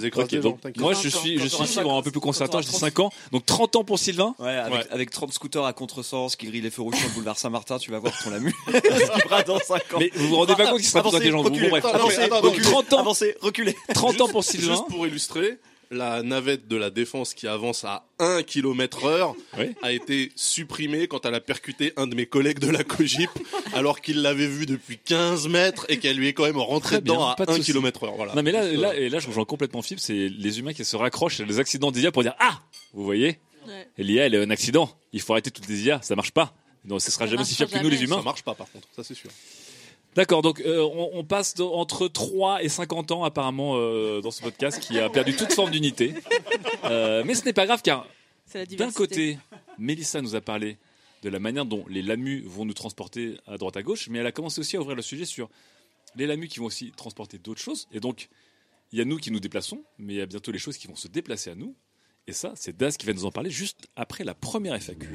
F, A, Q. Alors, les FAQ tombent bien parce que sur- il y a eu beaucoup de questions avec des, des thématiques, on- beaucoup sur les transports en commun évidemment, et sur euh, la faillite de Facebook. Donc, je vais prendre une, une FAQ qui représente un peu toutes celles qui parlent de ah Facebook, qu'est-ce que vous pensez de Cambridge Analyti- Analytica? Euh, Donc, c'est Pad Awan, Pad underscore Awan sur Twitter, qui nous demande est-ce que l'un de vous a déjà quitté Facebook ou prévoit de le faire? C'est une bonne question. ça, Oui, parce que- depuis- Alors, Fibre, Deux ans et demi. Fibre depuis deux ans et demi. Précurseur. Pour quelle raison, Fibre? Euh, J'ai fondé une entreprise qui s'appelait Cambridge Analytica et je- Euh, franchement, pas- C'était pas pour ces pas problèmes. l'intérêt, euh, Voilà. des soucis et euh, voilà. C'était pas rien de rien d'éthique. Ah non, pas non, non, j'ai aucun Voilà. problème avec le, le, le, le- ma- ma- le fait de me donner mes données. Oui, non, mais je comprends pas pourquoi les gens c'est, farouche. Je veux dire, euh, Je comprends pas, moi je fais rien de mal. non mais, euh, euh, non mais, euh, de toute, enfin, je veux dire, euh, là une société privée là, mais demain les gouvernements peuvent l'avoir. Je veux dire, euh, le- le- le- le- ce qu'on reproche à Analytica, c'est quoi? Ils ont pris nos données et ils ont influencé le vote américain. Je veux dire, euh, voilà. pas grand-chose. Pourquoi vous êtes faire boucher Non mais, non, mais ils l'ont fait. Et les mecs qui ont été influencés, c'est juste des cons. Euh, je veux dire, euh, et le seul problème, c'est, c'est, non mais, non, non, non, mais c'est ça. Mais si vous, si vous êtes con, eh ben, ayez peur de Facebook. Si vous êtes pas con, faites ce que vous voulez. Restez sur Facebook si vous Donc en gros, et donc toi t'as quitté Facebook. moi j'ai quitté Facebook. donc t'es con. Le mec vient de dynamiter ça. son non, propre et puis ça me prenait beaucoup de temps. Ouais, ok. C'est pour d'autres raisons. Magique. Alors, euh, juste pour les, pour les coulisses, on a quand même beaucoup parlé, euh, parce que c'est aussi une de mes marottes de Facebook, et on a failli faire aussi une émission là-dessus euh, pour, pour le mois de mars, mais on reviendra, je pense, en détail dans la prochaine émission. Euh, Mélissa, est-ce que tu as compte quitter Facebook? Pas du tout. Je suis D'accord. dans une démarche de communication actuellement, donc euh, je donnerai tout D'accord. Oui, non, à mais, tout le monde. mais personnellement alors? De quoi? Parce que tu pourrais garder euh, Louis Média, euh, la page Facebook, mais toi, personnellement, tu te casses. Non, mais j'y ai songé, j'ai lu tous les papiers sur Cambridge Analytica et Facebook. Enfin, euh, quand cette histoire est sortie, je me suis dit, mon Dieu, quoi. J'ai vu- j'ai lu un premier papier, c'était sorti dans la presse allemande. Et vraiment, je, mon monde, à l'époque, j'ai vraiment eu une espèce de descente d'organes. Mmh, Et je suis restée sur Facebook, c'était il y a trois ans ou deux ans. Et vraiment, je suis restée sur Facebook. D'accord. Mais un jour, ça arrivera, j'en suis certaine. T'as dit ça comme quelqu'un dit un jour, je ferai du sport. One day. Et en fait, jamais la personne n'ira au sport. Non, mais en plus, j'ai jamais été très fan de Facebook, je mets pas grand chose. Euh, D'accord. Sylvain. Euh, ne quittez pas Facebook, utilisez-le de manière plus intelligente. Donc, euh, pareil Attends, que mais Fibre, ne soyez pas con. Non, mais Sylvain, il est dans ma tête. Non mais c'est vrai, surveillez, euh, enfin regardez les applis qui sont connectées à votre compte. Euh, comme la, la dernière fois à Lille, euh, je vous parlais du, de la page où on peut aller voir euh, les publicités, dans Ouais. quelle catégorie Facebook nous met. Allez faire un tour là-dessus, regardez, euh, supprimer, modifier, etc. Très bien. Soyez malin. Et toi, Daz? Bah, comme Sylvain, c'est incroyable, Voilà, voilà. Sylvain. C'est incroyable. Je reste sur Facebook, mais c'est juste qu'il faut veiller à ce qu'on y poste. À savoir que, perso, moi, je l'ai fait, le quiz. Je me rappelle l'avoir fait, le quiz. Ah, tu l'as fait le quiz Ah, je m'en rappelle, parce que je me rappelle avoir vu le nom et m'être dit, eh, c'est marrant comme nom, Cambridge Analytica, ça fait genre ultra universitaire, alors que les mecs, ils ont été créés avant-hier. Et je me rappelle l'avoir fait, ouais, les trucs. Non, c'était euh, surtout pour voler. euh, je vous avais extraverti, introverti, de- etc., etc. Vous avez surtout volé les recherches du mec. Bon, bref, on aura l'occasion d'en parler dans une prochaine émission. Mais en gros, la team 404 euh, est trop lâche pour quitter Facebook. Allez, tout de suite, on attaque la deuxième chronique de Daz qui va vous amener les choses à vous. Sujet numéro 2. Tous les chemins mènent à Rome et bientôt, tous les chemins mèneront à vous. Dans un monde toujours plus digital, dans un monde où l'on est libre de tout commander sur un coup de tête, dans un monde où rien n'est impossible, il subsiste un problème. Un problème sur lequel planchent les plus grands cerveaux de l'humanité. Un problème qui hante les rêves des plus grandes fortunes. Un problème qui ne pourra se régler qu'avec des drones, de l'intelligence artificielle, de la robotique et des mathématiques. Un problème qui est un frein à la liberté et à la jouissance collective. Ce problème a un nom. Le dernier kilomètre. De tout temps, Oh non l'homme Tout ça pour ça Tout ça pour ça On dirait d'Afrique Oui, Jean-Claude Van Damme, pour, euh, pour parler de nos amis de comité. de tout temps, l'homme a été confronté au dernier kilomètre. Quand on parle du dernier kilomètre, on parle du dernier tronçon de transport qui sépare le colis à livrer de son destinataire ou le voyageur de sa destination. Ça a toujours existé et le saviez-vous, ce dernier kilomètre à lui seul représente 28% du coût du transport. Si. Ah ouais. Ça coûte aussi cher parce que la règle d'or qui régit le transport, c'est la massification pour faire baisser les prix. C'est pour ça qu'on fabrique toujours des A380, 500 passagers, et qu'on a arrêté de faire des Concorde, 100 passagers, malgré la faculté étonnante qu'avaient ces derniers à se garer directement dans les hôtels au bout de la piste. C'est faux ce que tu dis. La massification ne pose donc pas de problème pour le transport principal, mais pour le dernier kilomètre, ça se complique puisque chaque colis va à un endroit différent. Alors pour les personnes, on a résolu le problème en inventant un truc qui s'appelle les transports en commun. On massifie tout ce qu'on peut avec un système collectif et pour le reste, eh ben, il termine à pied. Pour un colis, c'est plus compliqué parce que tant que les colis ne marcheront pas tout seuls, on aura toujours besoin d'un service en porte-à-porte. L'astuce actuelle- pour réduire les coûts, c'est de déporter la porte en question dans un endroit qui joue le rôle de hub. On appelle ça un relais colis, alors que ça devrait s'appeler un relais porte. Mais passons sur la sémantique. Cette solution du relais colis n'est pas optimale. Ça fait perdre du temps, ça génère des frictions, et au final, ça crée de l'insatisfaction de tous les côtés. Primo pour le client, Ouais. qui doit se taper un trajet vers le relais que le transporteur a choisi, et qui n'est jamais le plus proche dans 90% des cas. Deuxio pour le transporteur qui finalement remet le point final et crucial de sa prestation, à savoir valider la livraison, dans les mains d'un vendeur de quinoa bio qui ne la valorisera pas. Et pour le vendeur de produits bio qui se retrouve inondé de colis La Redoute et Amazon et qui est déçu de voir que tous les gens qui poussent sa porte ne viennent pas pour le quinoa qui est pourtant délicieux en plus d'être équitable. Et bio. Le dernier évidemment bio puisqu'équitable. Le dernier kilomètre reste donc un casse-tête logistique qui a en plus euh, trois, trois autres défis à régler. La transparence, Ouais. parce que depuis que Uber est arrivé et euh, depuis qu'Uber a mis en place son tracking de chauffeurs en temps réel, le client, donc nous tous ici, on veut euh, avoir un statut de, de- de nos colis en temps réel. On se contente plus, enfin on se contente encore un petit peu, pardon, des points de tracking, mais dès qu'Amazon aura changé sa méthode, tout le marché va faire pareil, c'est obligé. Deuxième défi, c'est l'efficacité, parce qu'une bonne supply chain, donc une bonne chaîne logistique, doit être efficace pour être réactive, et inversement. Et c'est là que les enjeux de prédictibilité et de maillage urbain sont les plus forts. Et dernier défi, la friction. Moins il y a de, fri- de- de friction sur la chaîne de transport, moins il y a de coûts annexes et d'insatisfaction. On voit le professionnel qui parle. Oui, pardon, c'est la Cogip qui parle. J'ai croisé cette blague l'autre jour et elle m'a fait rire. Connaissez-vous l'équivalent adulte du tu es puni, je t'interdis de sortir de ta chambre Non C'est votre colis sera livré aujourd'hui entre 8h et 18h. Elle est drôle, tu l'as traduit de l'anglais? J'ai pris sur le compte de Thomas Hercouet. Bisous. On va pas se mentir, le, le truc le plus chiant avec la livraison à domicile, c'est que c'est d'avoir fait de l'attente une activité à temps plein.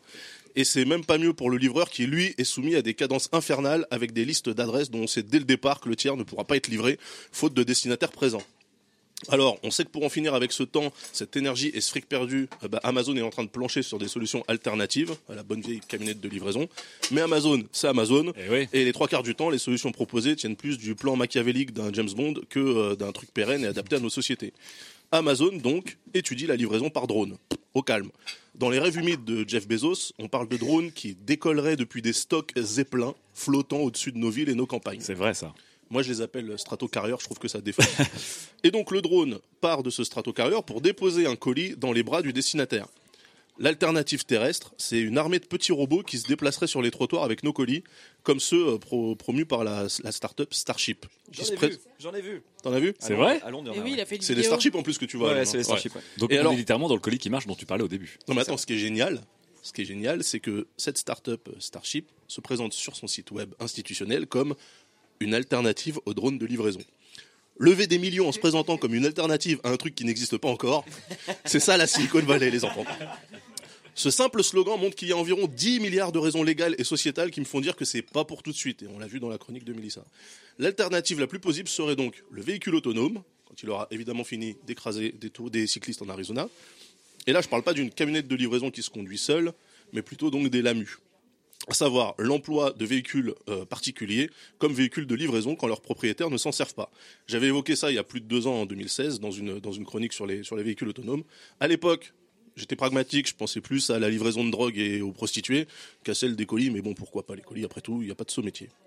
On en parlait d'ailleurs dans la Tesla en janvier dernier. Mais quand- est-ce les grandes que- sociétés auxquelles tu t'abonnes qui utilisent des flottes de véhicules de particuliers Ouais, voilà. Genre toi, t'achètes Ouais, ta ouais. voiture et tu l'inscris sur Et- ce et service pro- pour qu'elle aille chercher des Et gens. En fait, l'optimisation, elle va être, elle va être dantesque de ces véhicules. C'est-à-dire que tu as un truc, tu as une intelligence artificielle qui va gérer une flotte de 1 million de véhicules, qui va prendre tous les jours sur l'utilisation, l'optimisation, bah c'est gagné. C'est gagné. C'est gagné. Illustration. Votre rutilante Tesla Y vous dépose au travail le matin et au lieu de dormir sur un parking en attendant que vous ayez fini votre journée, elle est inscrite chez Amazon Auto Delivery et se rend dans un entrepôt pour bosser pour vous. Là, une IA calcule les temps de trajet par rapport aux clients à livrer dans la zone et a bien évidemment vérifié au préalable que les destinataires seraient présents en leur communiquant une heure précise de livraison. Votre voiture embarque alors un colis-man, c'est comme ça qu'on appellera les mecs qui sont dans la voiture pour donner les colis, euh, qui lui sera, parce que la, la Tesla n'aura pas de bras.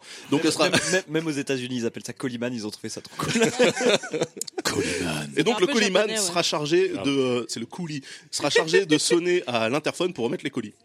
Une fois la tournée Koriman finie, en japonais. Koriman. une fois la tournée finie, votre voiture vient sagement vous chercher quand vous sortez du bureau. On n'est pas bien là, hein Eh oui. Et côté client, imaginez, vous recevez une notif qui vous dit que votre colis sera livré demain à votre adresse entre 14h10 et 14h15. Vous répondez qu'à cette heure, vous ne serez pas chez vous, mais probablement dans un Starbucks, car vous êtes un freelance qui aime le café trop cher et le café pas bon. Pas de souci, le service vous informe que le colis sera livré dans le Starbucks indiqué. Par contre, ça sera plutôt autour de 15h32, parce que le colis va passer d'un véhicule autonome à un autre au cours de la, au cours de la tournée pour arriver dans la zone où vous vous trouverez. Si vous refusez, vous avez bien entendu l'option du domicile entre 14h10 et 14h15. Vous validez. On n'est pas bien là On n'est pas bien pas là. bien, on est bien. L'effet de bord de tout ça, c'est qu'à terme, le service de livraison ne se repose plus sur de bêtes adresses renseignées par le client sur son profil, mais bien sur sa localisation réelle, au moment où on prévoit de le livrer. Chez des potes, au taf, au musée, au PMU du coin parce qu'il cherche un jeu Super NES ultra rare pendant que Robert, accoudé au comptoir en sirotant son jaja, nous explique comment Sega a loupé le virage de la 3D en 96. C'est ça le PMU du futur C'est le PMU, c'est le PMU. Ça, bien, ça chat Twitch, le PMU du Vous futur en fait. là, je me prépare pour la prochaine élection. Sylvain, prépare-toi, mon ami, parce que fois-ci, je gagnerai. Ça fait, ça va faire deux ans que je distille le PMU dans les. Donc que le PMU est toujours là. Oui, évidemment. Oui, il bouge Bien, Mais évidemment. il sera mobile, ce sera le PM la mobile.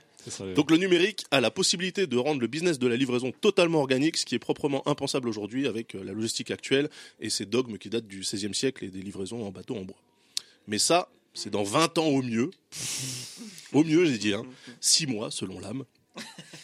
Pourtant, une révolution est en cours en ce moment, et en attendant la voiture autonome, elle s'appuie sur des chauffeurs bien vivants et sur leurs deux roues. C'est en Asie du Sud-Est que ça se passe, parce que c'est là-bas que c'est le plus visible, et ça commence déjà à révolutionner les usages.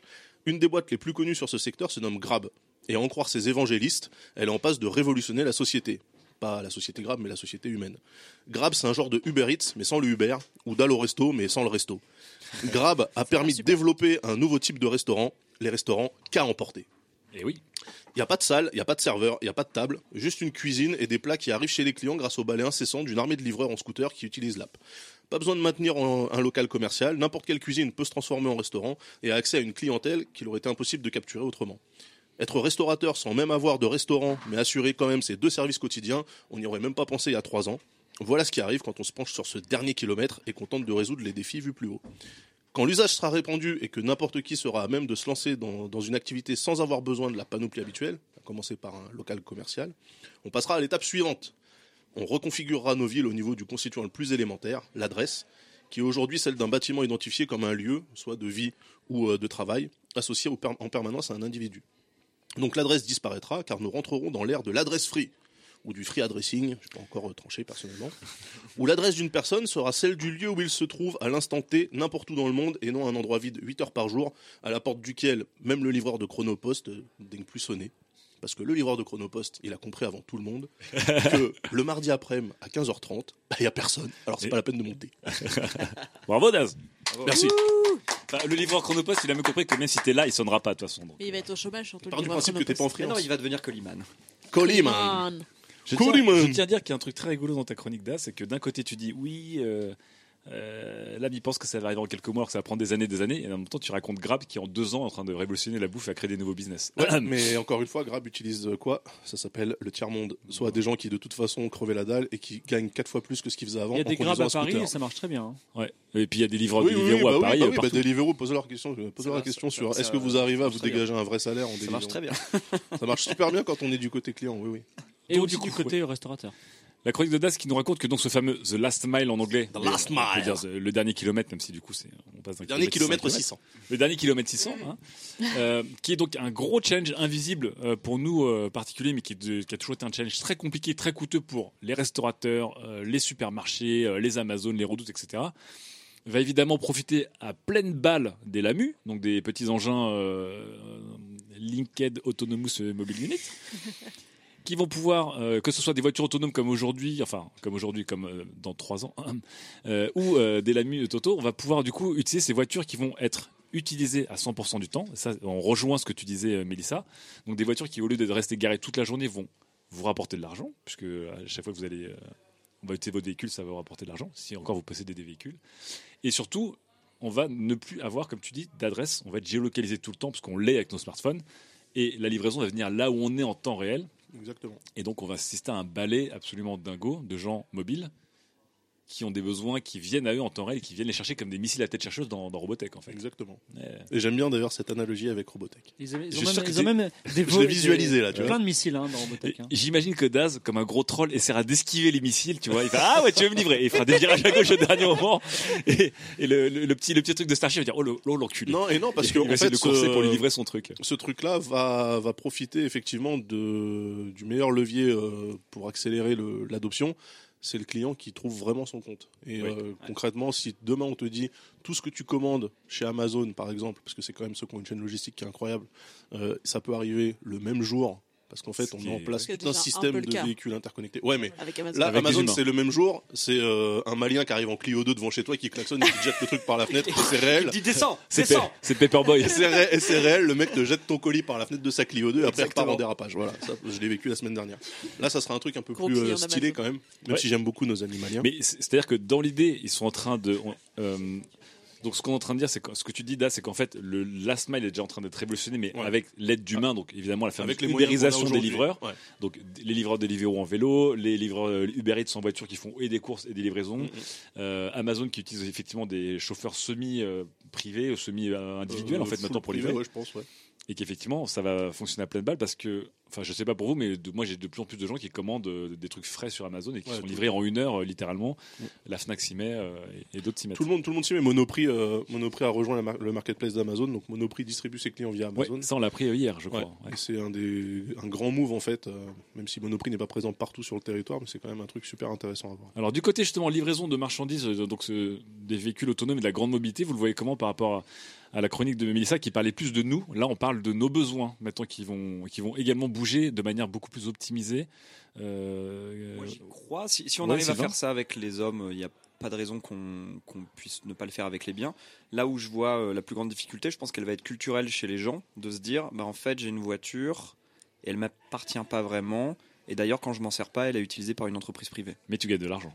Mais tu gagnes de l'argent. Mais c'est le tu gagnes de l'argent qui va te dire Ouais, que tu vas, te faire dire ah ben ça va en fait. Tu vas gagner autour- 40 autour de cette quoi. table où vous avez tous des blogs, vous faites de la publication, etc., qui utilisent les liens d'affiliation Amazon pour se faire quelques Mais centimes. non, mais Blablacar, c'est déjà ça. Tu utilises pas ta voiture, tu l'as. C'est vrai, Fibre a tu raison, l'as Blablacar et Drivey ça cartonne. Qui fait Blablacar ici Ah bah moi, là, On est Blablacar et Drivey, je fais que ça maintenant. là, les, les Français, les Français, ils sont. Drivey, je le fais- je- euh, des gens l'ont fait pour moi. voilà. Alors j'ai un avis euh, très tranché euh, qui va vous révolter, mais bon, je suis le seul à voir loin ici. donc. mais euh, je pense. Alors j'ai C'est un- le plus myope de la table. hein. c'est vrai. J'ai un, proverbe qui dit Vous rêvez tous de l'immortalité, mais on n'arrive pas à guérir les euh, et je trouve que c'est une bonne métaphore pour euh, la logistique du dernier kilomètre, c'est-à-dire que euh, on rêve tous d'être livrés pratiquement par téléportation, mais en France on a la poste. Et euh, J'ai compris ni la métaphore ni la poste. non, mais le, le problème C'est joli dicton quand même. Voilà. C'est chiant, quoi. Et euh, on- en fait, pas. voilà, Ah oui, la poste, la poste, dire, on ça a, on a, on a, jamais. on a, en plus des milliers, des, mi- des milliers de Français qui sont indéboulonnables, Oui. qui vont poser problème. Et euh, je crois qu'on on- la société de l'accès, c'est-à-dire celle qui va euh, rendre la livraison de colis inutile, elle va arriver avant la- l'automa- la- la- l'automatisation totale de la livraison par drone. Voilà ce que je pense. C'est pour ça que je ne mettrai pas mes billes dans, dans des, des Comment- ou des trucs. Comment tu rends la livraison de colis inutile, toi? Ton Et papier parce toilette, parce en fait, parce qu'on est en société de l'accès. Ben, J'en parlerai dans ma Mais non, chronique, mais- par exemple. Mais Bah- effectivement, en fait, demain, je pense que au lieu d'acheter du papier toilette, ton papier toilette, il va être livré à ton immeuble ou à, ou à- ou à un lotissement de vie. Et toi, tu le prendras dans le lotissement de vie. C'est-à-dire que tu, les, les choses t'accompagneront, accompagneront des systèmes et tu n'auras plus de livraison directe. Et ce sera même considéré comme anti-écologique. C'est-à-dire, ah, bon, toi, t'achètes des objets, toi, t'achètes des tableaux. Euh, bravo, mec. Tu Moi, vois j'emprunte le PQ de mon voisin. euh, Je... D'ailleurs, mais- le papier toilette, pourquoi faire En fait, on parlait du temps, mais en fait, demain, c'est les campings plutôt. On est dans un camping géant, C'est tout le monde même se des euh, j'ai Et l'impression. qui ne prend pas du papier toilette dans son entreprise Mais je mets un. Je mets un- Moi, par Ouais, j'ai jamais piqué de rouleau de PQ dans mon entreprise. Moi non plus. Putain, fibre. Ah, putain, Non, en fait, en fait, sur le site Pas de lesradins.com, économies. c'est un des, c'est un des trades les plus grands, c'est-à-dire comment optimiser sa gestion de papier toilette. Ça veut quand même Et dire le que gros- tu vas sur le site lesradins.com, fibre. Et ouais, je, je me marrais un jour. Et le, Ouais, c'est ça me et, marrait, euh, ouais. Bon, j'ai le plus gros compte. j'avoue. Je suis modo avec les 4 étoiles euh, en or. Mais en vrai, en vrai, voilà. Mon, mon idée principale que j'ai entourée d'un peu de blague, c'est la société de l'accès. La, so- la, la société de la mutualisation totale arrivera avant la société de la livraison par drone totale. Donc, ce qu'on avait dit en, en fin de chronique d'As, qui est, on a assisté à un grand balai général. Les gens vont devenir de plus en plus mobiles et euh, leurs besoins vont devenir de plus en plus mobiles. Toi, tu penses qu'il y a un truc plus fort qui va arriver avant ce, ce grand balai? C'est-à-dire que bizarrement, c'est nous qui allons aller au, be- enfin, au besoin, quoi. Voilà. Et au luxe, euh, euh, voilà. euh, Daz. Ouais, en fait, euh, ce que je trouve intéressant dans. Enfin, l'argumentaire de Fibre est intéressant, même s'il est faux. Par contre, ce qui est intéressant. dire, mais j'avais entendu, c'est des fous. Non, non, il est fou, bah, il est faux et il est fou, Fibre. Euh, par contre, ce qui est intéressant de, de voir, c'est que Amazon, en fait, euh, ne met jamais tous ses œufs dans le même panier. Et donc, dans le même temps où ils développent la livraison par drone avec des stratocarriers Zeppelin à l'hydrogène liquide, euh, les mecs, ils te développent aussi. euh, ils ont racheté euh, la startup Ring qui fait des sonneries connectées. Ouais. pour permettre à leurs livreurs de rentrer chez toi quand t'es pas là pour poser le colis qu'ils t'ont livré et qui t'apportent C'est à la maison. Bah oui, parce qu'en fait, si tu as une, une smart sonnerie et qu'en fait tu attends un livreur spécifique, le En mec fait, en fait voilà. il a accès à ta sonnerie. En fait, le service- le service s'appelle- rentrer chez toi? Ouais, le service Ouais. s'appelle Amazon Key, donc où, Ouais. où- où, en fait tu autorises le livreur à rentrer dans le- le- l'entrée de ta maison pour qu'il pose le colis il par terre aussi, une smart caméra de chez toi, Malheureusement, en ils s'est- ont racheté- malheureusement, il s'est déjà fait hacker. hein. Et ils ont racheté, euh, ils ont racheté Ring euh, il y a pas très longtemps, il y a peut-être un mois de ça, euh, qui est justement une société de smart sonnette. Fait. Ils avaient- Et- ouais. Évidemment, ça pose un milliard d'autres défis, mais ce que je veux dire, c'est que les Ouais. mecs, à la fois, ils te Genre, disent, il y aura plus besoin du livreur, dans et dans le même temps, ben, on achète un truc qui permet d'envoyer le livreur et de le faire poser le colis chez toi pour éviter que le colis Bah, soit je volé je ou pense perdu. quand même que les engins, enfin les LAMU, je sais pas comment à quoi va ressembler, mais à moins qu'ils ressemblent au robot de Boston Dynamics, ça va être compliqué pour un LAMU de rentrer dans un immeuble, de taper le code, de monter Il y aura 5 plus étages sans d'immeubles. D'où ascenseur le et de Colliman, venir. d'où le Non, mais attendez, les mecs, il y aura plus d'immeubles. Attends, attends, tu, tu spoil. Tu spoil. non mais bande de communistes. euh, Écoutez-moi, euh, dans votre plan machiavélique, là, à quel moment vous arrivez à convaincre les gens que euh, il faut arrêter d'être propriétaire? Attends, là on parle de quoi là? Bah là, euh, on parle d'un réseau de voitures autonomes qui permettent, euh, qu'on prend à la volée, qui nous emmènent à Là, des endroits. là, qui on nous revient, là, on revient à la chronique de Mélissa et euh, aussi euh, à ce que disait Fibre. Mélissa parlait c'est des, systèmes de voitures sur, de marque sur abonnement. Donc le leasing déjà est en, en train de gagner énormément de parts par rapport à la- à l'achat pur. Volvo a lancé pour de vrai euh, sa première offre d'abonnement de véhicules qui est à 600 euros par mois aujourd'hui, donc qui est cher, mais sur des véhicules haut de gamme Non, avec en fait, accès il y a- à il y, a- full il y a véhicule. vraiment une offre à 280. Ah, il y a une mais offre à faut 280. s'engager sur mais- 36 mois, c'est comme les. Sylvain, si tu regardes les, toutes les pubs pour les voitures les plus communes, je te parle pas des Audi A8 ou RS6 ou machin, je te parle d'une Volkswagen Golf de base ou même des Polo. Euh, on t'annonce plus le prix comme à l'époque là pour 235 000 francs roulant en Lexus. On t'annonce un prix par mois. C'est du leasing. Donc en fait, im- implicitement, tu as accepté que le véhicule ne t'appartienne pas. Tu en as, Ouais, tu en as l'utilisation exclusive par contre. Oui, c'est le là- leasing voilà. est le premier Voilà. pas vers là et Fi- Fibre parlait de l'économie C'est d'accès. vrai que tu la loues, mais c'est quand même ta voiture tout le, temps que t'es dedans. leasing, tu laisses euh, tes affaires à l'intérieur. Si t'es américain, tu laisses ton gun dans la boîte à gants. euh, tu quand même- ou ta clé dans le pare-soleil. Et euh, tu vois, t'as quand même des trucs. euh, Oui, des- mais des regarde, choses dans le coffre. Mais justement, c'était la même question qu'on se posait sur le Airbnb. Est-ce que tu peux vivre dans un truc où il y a des étrangers qui vont venir? En fait, les gens, bah, ils laissent. euh, Mais Air- Airbnb, tu laisses toujours tes affaires à l'intérieur. Tu vois, c'est des gens qui viennent chez toi et qui repartent. Oui, mais on, se dirige Avec vers là. affaires pour Dans, certains. dans le drive dans le blablacar, tu aussi tes affaires. Et moi, j'ai quand j'ai loué des drive des blablacar, et ben j'ai la carte grise, mais j'ai aussi des trucs un peu genre j'ai un truc accroché au pare-brise et machin. Et la Ça personne elle rien. laisse, mais de toute façon, elle s'en fout parce que si tu, veux lui voler sa voiture ou tout briser, euh, c'est pas elle qui va t'en empêcher. Donc euh, le sentiment de propriété, il va notamment sur les véhicules qui coûtent aujourd'hui très cher aux gens. Donc Mélissa disait qu'on l'utilise 4% du temps, mais c'est aussi le coût total d'une voiture aujourd'hui qui est absolument dément quand on est 9 propriétaire. 000 dollars par an, En voilà, en termes en de- moyenne. Mais je, je te, je te rejoins quand, tu, quand tu nous as traités de communistes parce que la vision que Fibre avait où tout le monde va au magasin d'État chercher son PQ, bon, clairement, euh, Est-ce que vous avez vos. clairement c'est la Russie des vos- années 80. vos hein, bon. stamps L'ubérisation, c'est tu voles le papier cul à, à ton entreprise. Mais Sylvain, toi tu, toi, tu penses que les gens ils vont regretter en masse la propriété de leur véhicule alors qu'aujourd'hui, justement, c'était le débat il y a exactement 15 ans sur les CD et euh, les DVD et le contenu et que ce débat n'existe plus aujourd'hui. Je pense pas qu'ils vont le regretter, mais je pense que le, le- le changement va être vraiment hyper douloureux, quoi. Et qu'il va y avoir vraiment des, énormes réfractaires, quoi. Des, su- des survivalistes, euh, comme aujourd'hui, il y a des mecs qui sont off the grid. Il y aura des mecs qui n'accepteront jamais. Parce que pour pour participer à, cette, à ce beau rêve, cette belle utopie, il va falloir quand même filer encore plus de données qu'on en file maintenant, notamment une position GPS en temps réel, euh, Ça, on en va venir, ouais. Ça, ça, on va venir. Mais de toute façon, tu, ça, tu la donnes. ça tu la donnes déjà en- en- euh, aujourd'hui. Quand En tu fait, fais ton historique Google. Maps, c'est hallucinant le truc. Il, il sait si t'es en train, en métro, et il trace tous tes trajets, même si toi tu n'utilises pas l'application. Sylvain euh, est en train de découvrir tout ce qu'il a donné à Google pendant des années. Ah bon Il a checké sur Facebook, Sylvain mais fait, mais attends, mais tu te rends compte, tu vas devoir donner ta géolocalisation? Comme si tu, tu pensais que t'étais off the grid avec ton en fait, téléphone en fait, moi, ce depuis qui, 10 ans? ce qui va, ce qui va poser problème, c'est plus la l'ultra précision de la géolocalisation, parce que là actuellement c'est quand même assez flou. Ouais. Là, là, on sera vraiment au centimètre. Bah, en fait, Ouais. c'est- Tu vois, ouais, limite, idéalement à l'altitude aussi où tu te Non, trouves. mais le, truc, mais être si, non, livré- parce qu'avec la géolocalisation, il sera outé dans, dans le monde, donc il sait que si t'es sur la butte Chaumont, bah, il sait que c'est déjà plus haut. En fait, non, mais par exemple, il saura te localiser en disant t'es au huitième étage de cet immeuble. Ah oui, d'accord, excuse-moi, ouais, tout pour, à fait. Pour être livré euh, par euh, Amazon, etc., je suis presque prêt à le donner. Mais pour des services d'État, par exemple, pour euh, me faire livrer mes procès-verbaux euh, quand je me quand je me suis fait euh, quand j'ai perdu des points, par exemple, de permis parce que je conduis encore une voiture, je suis pas encore full autonome. Ça veut dire que la préfecture de police a ma localisation GPS euh, au centimètre près. Oui, ça, ça me pose plus de problème. La quoi? La le- préfecture de Le police. PMU, t'as dit Le PMU, le PMU de proximité. Le, le parce qu'il y Ah aura ouais. des PMU euh, mobiles autonomes unit, hein, ce sera les LAPMU. Non, mais justement, en fait, c'est peut-être paradoxal, sortir. mais je préfère filer mon GPS à Google qu'à la-. C'est marrant, vous êtes tous en train de retourner OS par rapport à vos, vos, vos- vos positions d'il y a quelques années. On donne tout. Non, moi Google ça me dérange pas, mais les. Bah non. si, Google, c'est exactement Moi, ça. moi, je Google COT, propose justement Ah, de sortir le, le rôle de la police actuelle qui est de pouvoir verbaliser les gens en connaissant leur adresse, etc., du giron de la police. Et de le donner plutôt à Robert, du PMU. qui est au PMI du coin. Du coup, on, on attaque la- on attaque l'autre gros point de DAS qui est effectivement, on n'a plus d'adresse postale, on a une géolocalisation. Parce qu'on n'a plus à dire ah bah je serai livré ou chez moi ou au bureau, c'est genre je serai livré là où je suis ou là où je veux que ce soit livré parce qu'évidemment ça me ferait chier de me faire livrer un lave-linge suis au Starbucks avec un mocha euh, latino. D'ailleurs, un petit, une petite précision sémantique, c'est que euh, Das dit la- notre nouvelle adresse est l'endroit où on est. Je dirais même plus, en fait, on est notre nouvelle adresse est l'endroit où on est et où on sera dans euh, la demi-journée qui vient. Ouais, ouais. Et surtout, effectivement, il va. Kaku, je voulais que ça soit précisément toi qui dises ce truc. Merci. Merci Fibre. Donc oui, effectivement, en plus, ça va être encore une fois, on va revenir au prédictif. Si euh, on est dans ce grand système et qu'on a notre agenda connecté, il saura qu'au moment où il peut livrer le truc, on sera peut-être parti au sport à 300 mètres de chez nous, il ira jusque là si on le veut en tout cas. Mais ça, ça ouvre aussi, euh, ça ouvre aussi cette fameuse, euh, ce, ce débat de la fin de l'adresse fixe. Euh, donc là, on n'a plus de propriété d'adresse puisque le- notre seule adresse, c'est notre géolocalisation. Qu'est-ce que vous en pensez vous? Ça, vous ça vous excite ou vous êtes là genre euh, Bah, il j'aime pas trop? restera quand même l'adresse de la facturation, non? Pourquoi c'est Bah non, parce que c'est là où ce pas ta sera, maison. ce sera dans ton téléphone. C'est pas ta maison qu'on facture, c'est toi. C'est toi qui payes.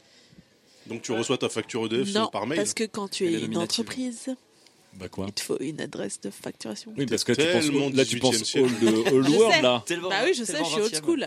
Mais c'est euh, C'est ce qui peut ton- permettre de ralentir le. c'est plutôt une bonne nouvelle parce que la- le fait de figer une adresse Ça de l'associer à un de humain, de- voilà, ça, ça la société. plein de gens, euh, exactement, de notamment les SDF, tout Ça simplement. marginalise à fond. Voilà. Ça Et, euh, et non, mais euh, je veux dire, il y, a il y a une fracture euh, d'adresse. Il y a une fracture numérique, mais il y a une fracture, il y a une fracture, on va dire, de location Ouais. euh, terrible. Où quand t'as pas d'adresse et que tu as pas de moyens, enfin, pas. bizarrement, en fait, voilà, tu peux pas en avoir. C'est-à-dire Eh que ben, ça- ce sera pas moins cher de d'avoir un smartphone à 200 euros que de louer un appartement. ah bah complètement. C'est pour ça que, c'est pour Ah, ça que d'accord, ça- donc toi, tu vas dans pour le moi, bon c'est le futur. C'est, c'est, je moi. Ah, ça d'accord, devrait, ok. ça devrait. Donc là, vous le voyez euh, dans le bon sens aussi. Ouais, c'est fantastique. En fait, de la même manière que Grab, ça a permis à plein de gens de découvrir une vocation de restaurateur, bah, ce Ouais. truc-là, ça va permettre à plein de gens de vraiment intégrer la société. Alors En France, il y, a un truc qui est assez ouf, c'est que déjà, on est tous, au moment où on est, on a un numéro unique, notre numéro de sécu. Et je trouve ça assez ouf, parce que c'est pas le cas dans tous les pays. Mm. Et euh, ça, nous, enfin, ça, ça peut être une bonne base pour tous nous géolocaliser. Donc en gros, il n'y a pas grand chose à faire C'est techniquement. marrant parce que ce, débat me rappelle celui qu'on avait eu sur le, le projet de loi renseignement. où Ouais. Vous étiez tous contre, sauf Fibre, bien sûr. Mais vous étiez tous c'est contre, et pourtant ça ressemble exactement à ce qu'on est en train de dire.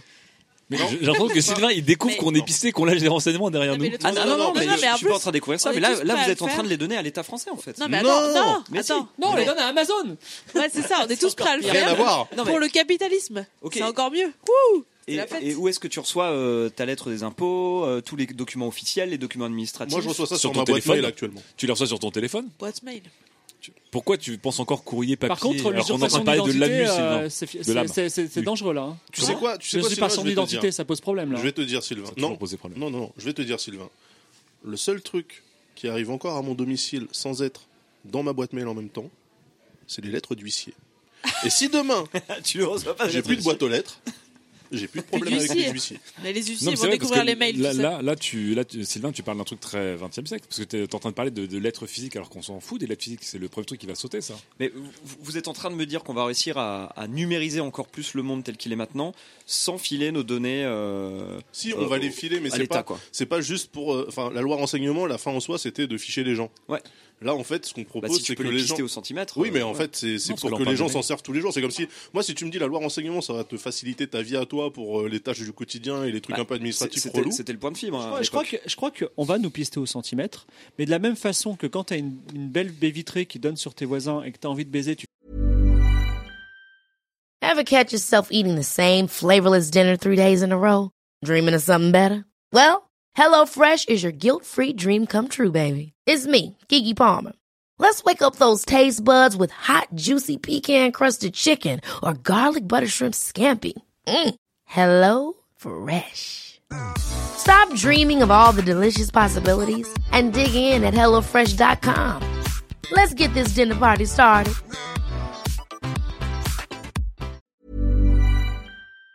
Ferme les rideaux, de temps en temps, tu, tu diras je ne veux pas te pister pendant une demi-journée, et les gens le sauront, et c'est- c'est- ils respecteront par pudeur ce qui se passe, tu vois, et c'est tout. Bon. Et- et J'ai ils pas compris le parallèle avec les voisins qui baisent, mais je Bah, pense que ça c'est viendra à la réécoute. si, si, j'ai compris, j'ai compris. J'ai compris aussi. On verra si on pourra un moment donc tirer les rideaux et être off the grid pour ne Ouais. pas être livré par Amazon ou euh, Et les ne gens pas recevoir de respecteront lettres du fier. Et les gens respecteront ça parce que la, la vie sera magnifique euh, d'après euh, d'après Fibre. Bon, il y a de quoi beaucoup discuter en tout cas sur ce fameux The Last Mile et le fait qu'on va être euh, accessible de partout, tout le temps, partout, par plein d'objets, même par les gouvernements. C'est le moment d'attaquer la deuxième FAQ. F A Q. Ah bah justement, on parle de Google. Tu connais euh, Google, Sylvain, ou pas? Ouais, j'aime bien. Ouais, c'est marrant. Par contre, fais attention parce que tu peux laisser quelques petites données chez Google, Sylvain. hein. Ouais, mais je les, je les donne euh, vol- volontairement, en pleine conscience. Enfin, tu découvres un peu aussi. Non, non, non, bah non. je, te, je te taquine. Euh, J'ai fondé des, cluf, des, cluf, des cluféos. Question de Anis sur Twitter. Elle nous dit justement, question, vous avez à disposition toutes les données utilisateurs de Google Plus et Facebook et vous avez toute la force de calcul que vous souhaitez. Qu'est-ce que vous en faites de tout ça? Fantastique. Fibre, Ah, Fibre, il est déjà fantastique. Ah, Fibre, il a l'œil qui pétille comme un, comme un Doberman devant un, devant un enfant nu. qui va manger. C'est horrible cette métaphore. Doberman devant Excuse-moi. Elle est dure. hein. Elle est super dure.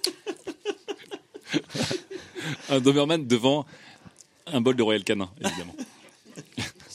Vous voulez que je m'exprime? Bien sûr. Vas-y, Doberman. Alors je crée le paradis. Tout simplement, c'est-à-dire que grâce à ça, je prends tous les gens qui ont un besoin et tous les gens qui peuvent résoudre ce besoin, qui sont le plus près possible d'eux, et je les mets en contact tout le temps en permanence, tous les jours. Donc- et tout le monde s'entraide et le monde devient meilleur en permanence dans une sorte de roue majestueuse à n dimensions vertueuses. Et on a un bonheur optimal.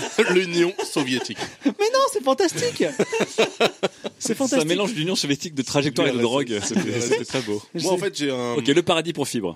Moi, j'ai un petit euh, un contrepoint à cette question. En fait, c'est euh, Ah bah on a demain. Ah non, demain- pas de débat, pas de débat. Non, pas de débat, non, pas de débat, pas de débat. Juste pour illustrer, c'est demain vous trouvez une arme, alors que personne n'en a. Qu'est-ce que vous faites? Bon, mais si demain tout le monde trouve des armes, qu'est-ce qui va se passer? Bah rien, parce que tout le monde saura qu'on peut tous se tuer. Hein? Et personne veux bougera. je te raconte l'Amérique? Bah, Personne se tue. bah, les gens se tuent, mais ça à la marge. Ils Ouais, sont la marge, 350 la marge. millions et ils continuent. Dis le à- mec est là. à je- monter. Une IA, quelque part dans le monde, a renversé de cycliste. Il faut arrêter le progrès. Non, mais là, voilà, t'es en train de me dire les, les Ce que, ce que je veux dire en fait, c'est que Non, les données, que si, les données, si les données sont à tout le monde, bah du coup elles sont à personne et du Non, coup mais, en fait. euh, mais non, Non, il a juste que toi qui vous. les as. Ah, Toi. juste nous. Ah bah là je recrée un état euh, totalitaire. Donc, Ah, je suis noir. Moi, c'est Donne, avons du le paradis, pouvoir, donne du pouvoir à un noir, tu vas voir ce qu'il va faire. donc le paradis pour fibre et le paradis pour Daz. Euh, Mélissa. Wakanda. Euh, je rentre dans une euh, importante euh, session de stalking avancée À l'échelle planétaire. à l'échelle planétaire qui me prendra une vie. Euh, mais qui me permettra aussi de euh, prolonger ma vie parce que ça me permettra de trouver les gens qui savent vraiment euh, faire qu'on soit Ah. qu'on ne meurt jamais. Et au bout de 10 minutes, tu trouves que tout le monde est ennuyeux. Non, parce que ça va quand même prendre du temps. Je suis pas une IA moi-même, donc euh, J'avoue que ce serait la, la session de stalking de ta life, quoi. À, Ah ouais. à vie dans ton canapé là, ou dans ça ton serait bain. ouf. Je pense que je m'arrêterai plus. Stalking pour Mélissa et alors j'ai dit stalking encore une fois pour que ce soit plus euh, audible pour les gens parce qu'on m'a dit ah, on dit stalking. Bref, stalking. Stalking. Euh, Sylvain. J'ai un plan machiavélique. Ah bah ça fait trois plans machiavéliques.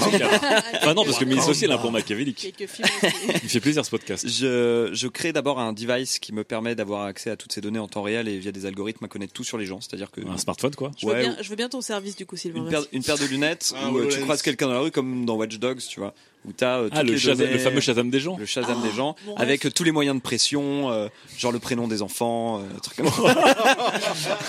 je, je me En fait c'est toi le Doberman face à un enfant nu euh, Sylvain. je me fais un, un paquet de pognon comme ça en 3, 4, 5 ans peut-être, en, bien sûr en prenant riche, hein, effectivement, quand je suis à Robin des Bois. Et au bout de 5 ans, je, je fais tout liquer, toutes ces données, massivement et anonymement. Comme Christopher Wiley, sauf que lui il a dit qu'il s'appelait Christopher Wiley. Voilà, et moi je regarde ça du haut de ma tour. Et je, et je regarde les flammes monter comme ça. Très bon euh, scénario de Black Mirror. C'était la. FAQ la plus déprimante que j'ai pu faire euh, dans, dans l'histoire de Studio Tu 404. rigoles, il y en a un qui te recrée le communisme, un autre qui te crée un état d'Afrique euh, complètement autonome, et, et, un qui te crée, et un autonome. qui te crée l'Occident. Bon bah voilà. On a recréé le monde. Une honte. Pendant que la quatrième stalk tout le monde depuis son Ouais, canapé euh, C'est ça. à 76 ans, elle est encore là-dedans. Allez, tout de suite, on va attaquer donc la troisième chronique puisque Mélissa a parlé de la voiture qui se transforme et qui nous de, transporte. Daz a parlé de nos besoins qui viennent à nous et qui bougent partout, et tout d'un coup, ça va forcément changer nos villes, et c'est euh, Fibre qui va nous en parler tout de suite. Sujet numéro 3. Intelligente, polymorphe et décentralisée, bienvenue à Lamu City. Commençons d'abord par retourner un mois dans le passé. Juste pour parler de ces histoires d'habitat et des, des utopies d'habitat au machin, il faut rappeler qu'il y a 40 ans, l'utopie c'était les HLM. Et C'est un truc de ouf. Et là, il y, a, il y a un essai qui est hyper intéressant de Fanny Taylor qui est sorti, qui est une œuvre de fiction sur des gens du futur en fait qui débarquent, qui débarquent à la résidence Grand Siècle de Versailles deux ou 300 ans plus tard en fait, et qui découvrent un- une ruine de lotissement de banlieue. En fait, et qui comprennent pas. En fait, ils comprennent pas si c'est. Ils voient des maisons en cercle autour d'un truc, enfin des briques, etc. Ils comprennent qu'il y avait des gens dans des maisons et qui étaient en cercle autour d'un truc. Ils savent pas pourquoi. Ils savent pas si c'est un temple. Enfin, ils essaient de comprendre ce que des gens foutaient dans des dans des dans des sortes Ouais, de, ouais, comme des sortes nous, de quand on lotissements ronds. Voilà. et- Ils disent en fait qu'on comprend pas. C'était des sortes de cercles les uns sur les autres qui étaient un peu en communication et ils comprennent ils comprennent pas l'utopie de la banlieue pavillonnaire en fait. Et c'est hyper intéressant parce que quand tu penses euh, tous les messages sur la banlieue pavillonnaire et notamment sur les H&M et les bars et les cités qui étaient des utopies il y a so- il y a 40 ans. Ah c'est-à-dire que de notre vivant, on peut assister à des nouvelles formes d'architecture Oui, et oui, d'urbanisation. Là, il va y avoir un, un méga clash de l'ancien monde contre le nouveau monde, parce que déjà, cet ancien monde qui nous dit achetez, ne louez pas, mais ils sont contents aussi qu'on loue, hein, parce qu'on dépense notre argent. Mais demain, si on vit plus dans des appartements, ils vont devenir fous furieux, les banques. hein. Mais avant de rendre les banques fous furieuses, parlons de quelque chose qui me tient un petit peu à cœur, le Airbnb. Je ne vais pas vous rappeler ce qu'est un Airbnb. Vous louez un appartement contre une somme, plus l'appartement est chic, plus vous allez payer cher. C'est la non-surprise du capitalisme. Poussons un petit peu loin en, en théorisant l'ubérisation du Airbnb. Imaginons que j'aille à Hong Kong pour affaires. Je m'en tape d'avoir une fenêtre pour avoir une vue sur un immeuble tout gris. Il fait hyper chaud, alors je décoche les cases fenêtre, chaude. Par contre, je coche la case climatisation parce qu'il fait quand même très chaud. Et si je veux juste faire une réunion, je, je, dé- je décoche la case lit. Mon Airbnb qui était à 200 dollars la nuit vient de passer à 120 dollars la nuit. Allons encore plus loin. Poussons le concept à un immeuble tout entier. Ben, ce concept, en fait, il a déjà été euh, pensé, car l'immeuble Airbnb du futur, il a été imaginé par le designer malaisien Asif Rafiei, qui reprend le concept du di- distributeur de boissons. Votre immeuble est une immense cage où circulent dans les trois dimensions, comme dans un Rubik's Cube, des appartements modulaires sur la fameuse unité de module container. Dans cette vision, vous n'allez pas payer 200 dollars de plus par mois pour pouvoir accéder à la super piscine qui est tout en haut et que vous allez euh, atteindre par l'ascenseur. Dans cette vision, vous payez 10 dollars chaque fois que vous voulez aller à la piscine. Et quand vous voulez aller à la piscine, vous ne prenez pas l'ascenseur, c'est votre immeuble, votre module qui monte jusqu'à la piscine. Vous ouvrez la porte et hop, la piscine est là. Les étages supérieurs qui ont une belle vue, bah, ils sont plus chers. Mais si les fins de mois sont difficiles, bah, vous pouvez décider de redescendre tout en bas, sous la terre, où vous consommerez en plus moins de chauffage. Cette modulation verticale peut s'étendre aussi horizontalement sur toute la ville. Vous savez, dans SimCity, le jeu vidéo, il y a des zones de crime, et pour les réduire, vous placez au centre de chacune d'elles un commissariat. Dans la vie réelle, et on a fait un trajectoire sur le sujet, cette technique ne supprime pas le crime, elle déplace le crime hors de la zone d'action du commissariat. Mais pourquoi ne pas imaginer des commissariats, des centres de premiers soins, des casernes de pompiers, ou pourquoi pas des PMU d'AS, mobiles? Oui. Mobile. C'est dans ce- c'est aussi dans cette vision modulaire. Si vous avez deux accidents en même temps dans la ville, au lieu d'envoyer deux drones, eh bien le centre de premiers soins va se positionner entre les deux, puis libérer ces drones pour optimiser le trajet. D'ailleurs, dans ce futur, il n'y a pas de route, il n'y a pas de trottoir, il n'y a pas de centre-ville. La ville et les véhicules sont reliés. Ils ne font qu'un. Les véhicules sont des appartements de transit. De la même façon que vous ne savez pas précisément à quel endroit de votre disque dur un fichier est stocké, vous ne savez pas précisément où vous êtes, cela n'a pas d'importance. Vous êtes juste à 5 minutes de Sylvain Palais. Et pour les magasins, les pharmacies, tous les produits viennent à vous, mais d'une façon pas forcément directe, peut-être parfois centralisée. On a vu ça précédemment avec Daz. Et ces véhicules, ils avancent comment? Eh bien, dans une, dans une ville moderne, vous n'avez, vous, comme Paris par exemple, vous allez très rarement en ligne droite. Alors, si vous avez fait Bastille République, vous allez en ligne droite. Mais, mais la, la plupart du temps, vous êtes obligé de contourner des, des pâtés de maison. Donc, en fait, vous faites plein de petits angles droits. Eh bien, dans cette ville du futur, les appartements se relèvent et laissent passer sous eux des véhicules pour aller en ligne droite. Maintenant que nous avons une première idée d'ensemble de cette ville du futur, venez avec moi. Nous sommes invités Ah. à une soirée. 2040. 2040, Pa- donc euh, dans, dans 20 ans. voilà, dans 20 ans. Sylvain Palais vient de gagner le Loïc Lemeur d'or, qui comp- récompense toute une carrière déliée- dédiée à Paléo, l'Uber du Netflix. Il m'a convié à une soirée surprise chez lui à Belgrade. J'étais en train de bosser à Paris, j'ai passé toute la journée dans un lamu Appartement qui m'a emmené là-bas. Je descends du Lamu. Un homme d'affaires y entre immédiatement et repart vers l'est. Il sera à Moscou avant minuit. Au pied de l'immeuble, un sans-abri me demande 10 dollars pour se payer une fenêtre pour un ou deux jours. Il est logé gratuitement dans les conteneurs du sous-sol et ça fait un petit moment qu'il voudra avoir un petit peu de ciel bleu. Même si la soirée se fait au dernier étage, je ne prends pas l'ascenseur, il n'y en a pas. Un vestiaire accueille les, agents, les, gens par groupe de 10, puis monte discrètement, le temps de discuter avec les invités. Je ne m'en suis pas aperçu, je suis déjà au niveau 20. Sylvain a vu les choses en grand et a loué 36 containers sur trois étages. Il a privatisé la piscine de l'immeuble qui se retrouve au centre. Les containers sur les côtés ont fait basculer leurs murs pour devenir des terrasses avec des balustrades. Il a fait monter du rez-de-chaussée une pizzeria, un club de striptease auquel les invités ont accès. Les murs LCD se teintent de vert en hommage à sa région natale. Les murs se reconfigurent pour créer trois lieux d'ambiance différentes. Sur la terrasse, nous avons une vue imprenable sur Belgrade. Nous voyons les modules illuminés des autres immeubles bouger comme des Tetris géants, semblables aux serveurs IA souterrains qui gèrent tout ça et qui tirent leur énergie du méthane de nos déchets mutualisés. Attiré par l'odeur de pizza, Drake arrive à la soirée. Et oui, en, 1900 en 1998, La Rousseau est une star inaccessible. En 2015, Beyoncé répond à tes tweets. En 2040, Drake est ton voisin. La proximité physique est devenue aussi quotidienne, normale, que la proximité d'interaction du web en 2018. Catastrophe, Drake s'étouffe sur une calzone.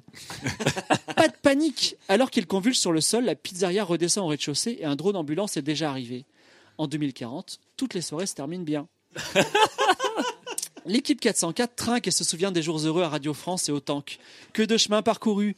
Pour en arriver là, il y a eu des prodiges technologiques, mais comme pour Internet, la bataille a surtout été psychologique, sociale. Et oui, en 2010 encore, les Français rêvaient de leur maison, de leur petit bibelot. Moi, je me souviens, je payais 1450 euros pour 38 mètres garés dans le cinquième. Mon propriétaire a voulu vendre son appartement et évidemment, j'avais le droit de l'acheter en premier. Et il m'en a proposé 500 000 euros. Tout ça, c'est vrai. hein. oui, c'est ça, oui. Et là, je suis en train de vivre ce drame. Alors, quand Airbnb a installé son premier immeuble modulaire avec des tarifs débutants à 10 dollars la nuit, vrai prix, le choix a été assez simple, même si les riches français, riches de maisons secondaires, d'appartements, les banques vivant sur les emprunts immobiliers, ceux qu'on a appelés la clique Stéphane Plaza ou les plazaïstes, ont lobbyisé comme des enragés pour empêcher leur implantation et perdre leur précieux capital comme les taxis à l'époque. L'ubérisation des immeubles a suivi celle de l'ubérisation des taxis. Les pauvres locataires étaient trop contents de ne plus subir ces FDP de taxis et de proprios. On payait d'avance, en carte bancaire, on donne nos étoiles de part et d'autre, et on fait grossir notre appartement quand on a une augmentation. Mais on n'a plus vraiment de chez soi. Étant né à une époque sans Internet, je souffre un peu de ce retour à l'itinérance, abandonné par l'humanité depuis l'an moins 4000. Je n'ai pas mon fauteuil, je n'ai pas mon jardin, je n'ai pas mon tableau accroché au mur, mais je peux avoir n'importe quel fauteuil, visiter n'importe quel jardin et n'importe quel musée, quand je veux et dans les meilleures conditions. Je me dis parfois que ce monde hyper-capitaliste a des vibrations communistes, car tout et rien ne nous appartient. Je perds un peu mes repères. L'avenir ne peut pas m'offrir les rêves de mes parents. Je dois l'accepter, même si je suis vieux et que c'est difficile quand on est vieux. Je regarde Lame, Mélissa, Daz et Sylvain qui sont en train de trinquer. Sont-ils des plazaïstes ou ont-ils embrassé de tout leur cœur ce nouveau mo- mode de vie? J'essaye de ne pas y penser et en attendant, je profite de la fête. Bravo, Fibre. Tellement de choses à dire sur cette chronique de Fibre. Alors là, donc, partant maintenant des véhicules, Fibre pense la ville. Et donc, tu t'es basé notamment sur euh, ce- cet article d'un architecte malaisien, c'est ça? Voilà ça. euh, Qui parle des, des fameuses villes docking. Voilà, ça? Exactement. Et euh, aujourd'hui, c'est bah, c'est un vrai projet Oui, et c'est qui, est, qui, va, qui est sur le point d'être construit. Donc, c'est pas, c'est pas si lointain. D'accord. Et donc, là, tu as été très très loin parce que tu parles donc de ces fameux immeubles qui peuvent accueillir des LAMU, qui peuvent rentrer dedans. Effectivement, euh, on peut en temps réel et à la nuit près upgrader, downgrader euh, son, logement. On peut, euh, le, euh, on peut euh, lui faire advenir un logement de salle de muscu, de piscine, etc., etc. Et là où ça devient plus dingue, et on va en parler après, c'est qu'après tu repenses complètement la ville, puisque c'est vrai qu'on en parlait. Donc, cette nouvelle de Fanny Thaïlandais sur euh, Grand Siècle, qui s'appelle Grand Siècle, sur des archéologues du futur qui débarquent très longtemps dans le futur et qui découvrent des ruines de lotissement de, de banlieue qui ne comprennent pas comment ça fonctionnait. On peut repenser une ville de zéro, et aujourd'hui, on a du mal à penser à autre chose que d'un côté des villes avec des immeubles autour des banlieues pavillonnaires et plus loin la campagne. Là, on a des choses différentes. Tu arrives même à penser des villes où, justement, les immeubles arrivent à relever leurs jupes, donc à relever leurs blocs Ouais. le temps que des véhicules passent, pour qu'ils passent en full ligne droite. Et qu'en fait, autre, euh, autre métaphore très intéressante, la notion d'endroit où tu te trouves dans la ville n'a plus aucun sens. Comme dans un disque dur, on s'en fout de savoir où est la donnée, puisque de toute façon, l'important c'est de savoir où tu te trouves par rapport à là où tu veux aller, si je, si je ne m'abuse. Donc ça fait beaucoup, beaucoup, beaucoup, beaucoup à. Et il y a aussi la, question, c'est est-ce qu'il y a des plazaïstes autour de cette Et donc, les plazaïstes, on le rappelle, ce sont les gens qui rêvent encore de la propriété. euh, parce qu'on est quand même né, nous, dans une génération où le but dans la vie, c'était d'avoir un job, un couple et une maison ou un appartement à nous. Et effectivement, c'est la fin de tout ça. On, a, on ne possède plus rien, mais on a accès à tout. On en revient à ce fameux, ce fameux marronnier de 404. Et on peut aller des soirées à Belgrade, voir Drake euh, en, star euh, sur le retour. Fait avec une calzone. Il y a des choses qui ne changeront jamais. Il y aura toujours des calzones quand même. Euh, qui voudrait réagir sur cette très très dense chronique de fibres? Daz Euh, ouais, c'est par rapport en fait au- à la répartition qu'il fait dans les bâtiments. Je trouve ça super intéressant. En fait, le bâtiment lui-même, ça reprend un peu le concept de Cube, le film euh, Complètement. qui était sorti dans les années 90. Et on rappelle que c'est un vrai projet d'étude aujourd'hui. Ouais, ouais, ouais. Mais en fait, le truc, c'est que tu pars du principe que le, le système sera systématiquement et tout le temps équilibré. C'est-à-dire que personne va essayer de niquer le système en disant, ben moi j'ai moins d'argent, donc je veux vivre en bas. Et en fait, on sait très bien que si tu as plusieurs gammes de prix dans un, dans, dans- dans un ensemble, tu vas jamais réussir à ventiler l'ensemble sur tous les gens qui veulent. Il y aura toujours des, Alors- deux personnes qui veulent aller à la piscine en même temps, Alors, 12 personnes qui veulent être, Très, qui bonne- veulent très être, bonne, euh, au très bonne question, mais euh, le, le projet, quand tu le verras la photo, il, est, euh, il résout ce problème-là, c'est qu'en fait, le, le cube n'est pas plein. C'est-à-dire que c'est une, cage qui est, euh, qui, qui est remplie à peine au tiers. Et effectivement, si tout le monde va être au dernier étage, on peut le faire aujourd'hui. Voilà. ok, d'accord. Ouais, les cubes, comme dit Fibre, c'est la fameuse métaphore du distributeur de, de canettes. Mais ce sont des, des grandes structures, euh, des grands échafaudages gigantesques en fait, avec des, des, des, Des rails, des des lamus qui et- se déplacent librement dedans. Mais alors, j'ai juste un deuxième point, et après je passe la parole à mes collègues. Euh, ça sous-entend que finalement toute la ville devient une immense cité dortoir, et qu'en fait il n'y a plus de landmark, il n'y a plus, il y a plus de, de- de points d'intérêt à visiter. Tu vois, du style, bah, tourisme, non? je me balade dans la. Parce qu'à un moment donné, tu dis dans ta chronique, en fait, on s'en fout de savoir où vous êtes dans la ville, parce qu'en gros, la ville vient à vous, mais si je veux aller euh, au parc des Tuileries, euh, il va Justement, eh ben, en fait, la question c'est de savoir où tu te situes par rapport à là où tu, là où tu veux aller, pardon. Ouais, mais du Le coup. parc des Tuileries existera toujours, tu vois. Mais il sera mouvant lui aussi ou... Non, non. Non, c'est la ville qui tournera autour. Ouais. Mais par contre, toi, tu peux dire ce soir, je vais avoir vu sur le parc des Tuileries. Et tu vas devoir payer pour ça. Et, et moi, si je veux dire, euh, je veux aller dans le quartier des hipsters. Je veux, je veux croiser des hipsters, tu vois. Comment je fais pour aller dans, dans ce coffee shop où je vais boire des cafés hipsters, sachant qu'il est jamais au même endroit, qu'il bouge euh, Mais là, il y aura Cambridge Analytica qui aura toutes les données. Et qui pourra me, dire- et qui pourra me dire, là, là, il y a un point chaud non, mais des c'est- hipsters en ce moment c'est vrai, à tel c'est- endroit. En c'est ce une- moment. C'est une blague de Missa, mais elle a raison, parce que cette fameuse grille donc, dont on n'arrête pas de parler, dont je parle beaucoup, qui est donc la mise en commun euh, à chaque fois des ressources et des informations, et plus il y en a, et plus ça devient intelligent, on te dira, bah, effectivement, le café que tu veux, il est là à ce moment-là, et en plus, il y a des gens qui partagent ces centres d'intérêt, qui sont là-bas. Si tu as envie d'aller rencontrer des gens de ce truc-là, je te propose ça, ça, ça et ça. En aura encore plus de points chauds de hipsters parce que du coup, les coms sera Ouais. encore plus mouvant. Tout le monde voudrait vraiment être sur le lieu où il faut être, et mais personne ne saura où c'est. Ça va être beau. Fibre. Ben, comme le disait l'article, en fait, aujourd'hui, quand vous allez dans un hôtel euh, très banal, vous êtes déjà, enfin, il y a déjà de l'ubérisation un peu partout. C'est-à-dire que si une- la bouteille d'eau va coûter 3 euros, euh, si vous voulez euh, tel service, vous allez en plus. Là, c'est cette idée-là, c'est-à-dire que vous arrivez dans un, dans un logement nu à 10 dollars, et si vous voulez même de l'eau courante, ça va être 10 dollars de plus. Voilà. Et, c'est- et, et en fait, l'eau courante, c'est pas anodin, c'est pas juste quelqu'un qui apporte un robinet, c'est le réservoir d'eau qui vient près de vous, euh, qui, dé- qui descend en gros, euh, qui se déplace. Voilà. Et fait- les services bougent physiquement. Donc on est sur la modularité ultime. Voilà. Et on est aussi N'importe quel besoin va être compté petit à petit, mais on est sur le prix et le, et le nombre de services exacts que l'on veut en fait. Voilà. Voilà, et c'est un peu cette idée de je paye exactement pour ce que je veux et pas euh, pour une vue que je regarderai même pas. Et euh, par contre, ça contredit un petit peu la, vision, enfin la, la- la chronique de Das dans le sens où là, je n'achète plus de produits quasiment. C'est-à-dire que la logistique du direct kilomètre n'a pas de sens dans cette vision-là. Mais après, il peut se passer que tout ce qui a dit Das est complètement possible jusqu'en 2040 et à un moment, il va y avoir un, un sursaut, enfin Pour- un saut quantique pourquoi ça de, serait, de- pas, de ça serait pas compatible? Est-ce qu'à un moment, si tu veux rester dans ton immeuble parce que tu es bien et que tu avec tes amis, tu as une soirée, que tu fais une pizzeria, tu auras toujours une livraison de pizza qui viendra à toi et tu n'auras pas à bouger toi? Parce que tu seras. Je sais pas, hein, je, je- Moi, je- toi, toi, tu summones la pizzeria. Mais toi, tu manges un mochi. Et je demande un, un mochi, je suis désolé. Tu summones, tu la pizzeria parce que euh, on est dans la soirée de Sylvain et qu'en fait, euh, il- c'est justifié le, le besoin en, en- en- en nombre de pizzas justifie qu'on déplace tout le bâtiment, mais pour une utilisation standard, c'est bien ta pizza qui va qui va arriver jusqu'à chez toi, de toute façon. Parce que la grid, la grid va optimiser le déplacement. C'est c'est plus économique de déplacer un livre, un- une Une livraison de pizza pizza qu'un qu'un appartement. bloc de vie, ouais. Pas sûr. En fait, si vous avez euh, C'est tout un pizza, immeuble qui, alors. qui, qui prend une, qui prend une, tous les étages d'un immeuble qui prend une pizza, le bloc est bien, il livre. Oui.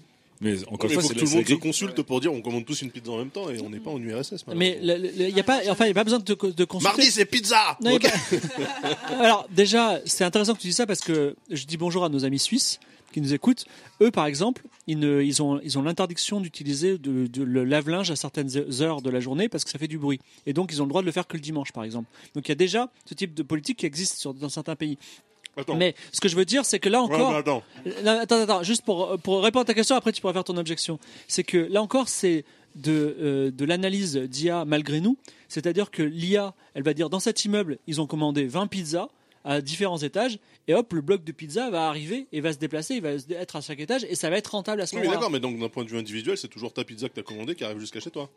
Exactement. T'es livré. Bah, donc, t'es toujours de last mile. T'as quand même ton last mile, euh, même s'il fait quel- que quelques mètres dans ton immeuble. Oui, mais euh, puis- puisqu'on parle de modularité, de scalability euh, absolue et constante, ça va calculer si tu veux une pizza ou s'il y a 15 pizzas dans un endroit qui y vont et c'est plus rentable pour la pizzeria entière d'y aller ou de faire livrer par des petites Mais routes. ça, toi, c'est transparent pour toi. Le- au final, tu as quand même une pizza qui sonne à ta porte ou à ton.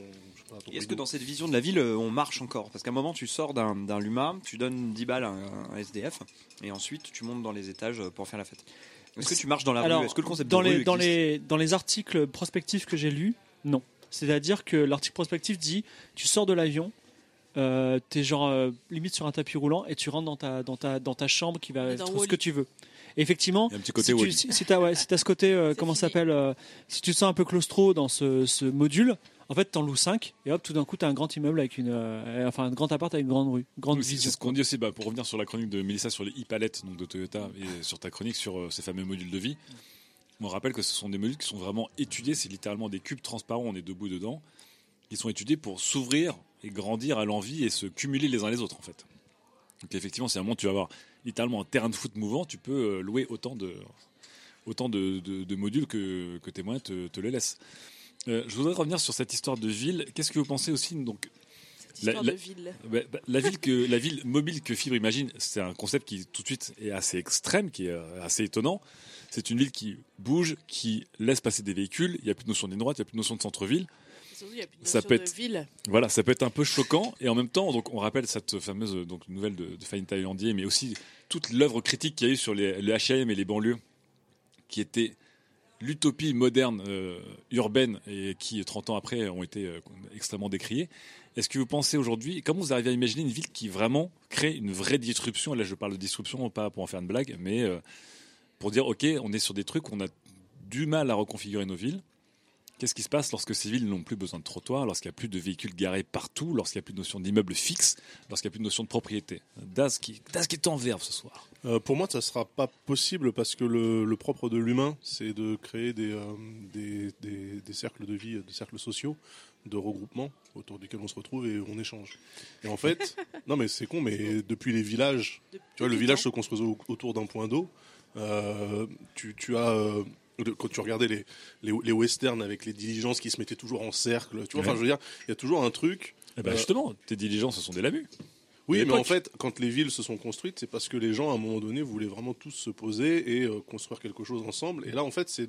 Non, de- c'est pas, pour ces raisons, je crois. Enfin, là, tu- quand tu parles toi de la sédentarisation à 4 millions, Bah, c'est surtout qu'on a, euh, on a, on a maîtrisé avec- les, on a maîtrisé l'élevage. J'aimerais pas être d'accord avec. Daz, c'est-à-dire euh, dire euh, oui, euh, en fait, on s'est réunis par, parce qu'on a, une, on a Parce qu'on en a besoin d'économie et de mutuali- mutualisation des besoins. C'est-à-dire qu'il y a un puits, donc évidemment, on va construire les maisons autour du puits, tu vois. Et aujourd'hui, enfin, la ville, naturellement, elle va se créer ça. Mais en vrai, tu vois, euh, enfin, je suis allé à, à San Francisco, j'ai pris trois rendez-vous avec des mecs sur Paris. Et là, je l'ai rencontré cette semaine. C'est-à-dire que la, fac- la facture, l'empreinte carbone de ces rendez-vous est ouf. Et en fait, je, je- non, mais je les ai rencontrés, ces gars-là, parce qu'ils étaient en vrai là-bas.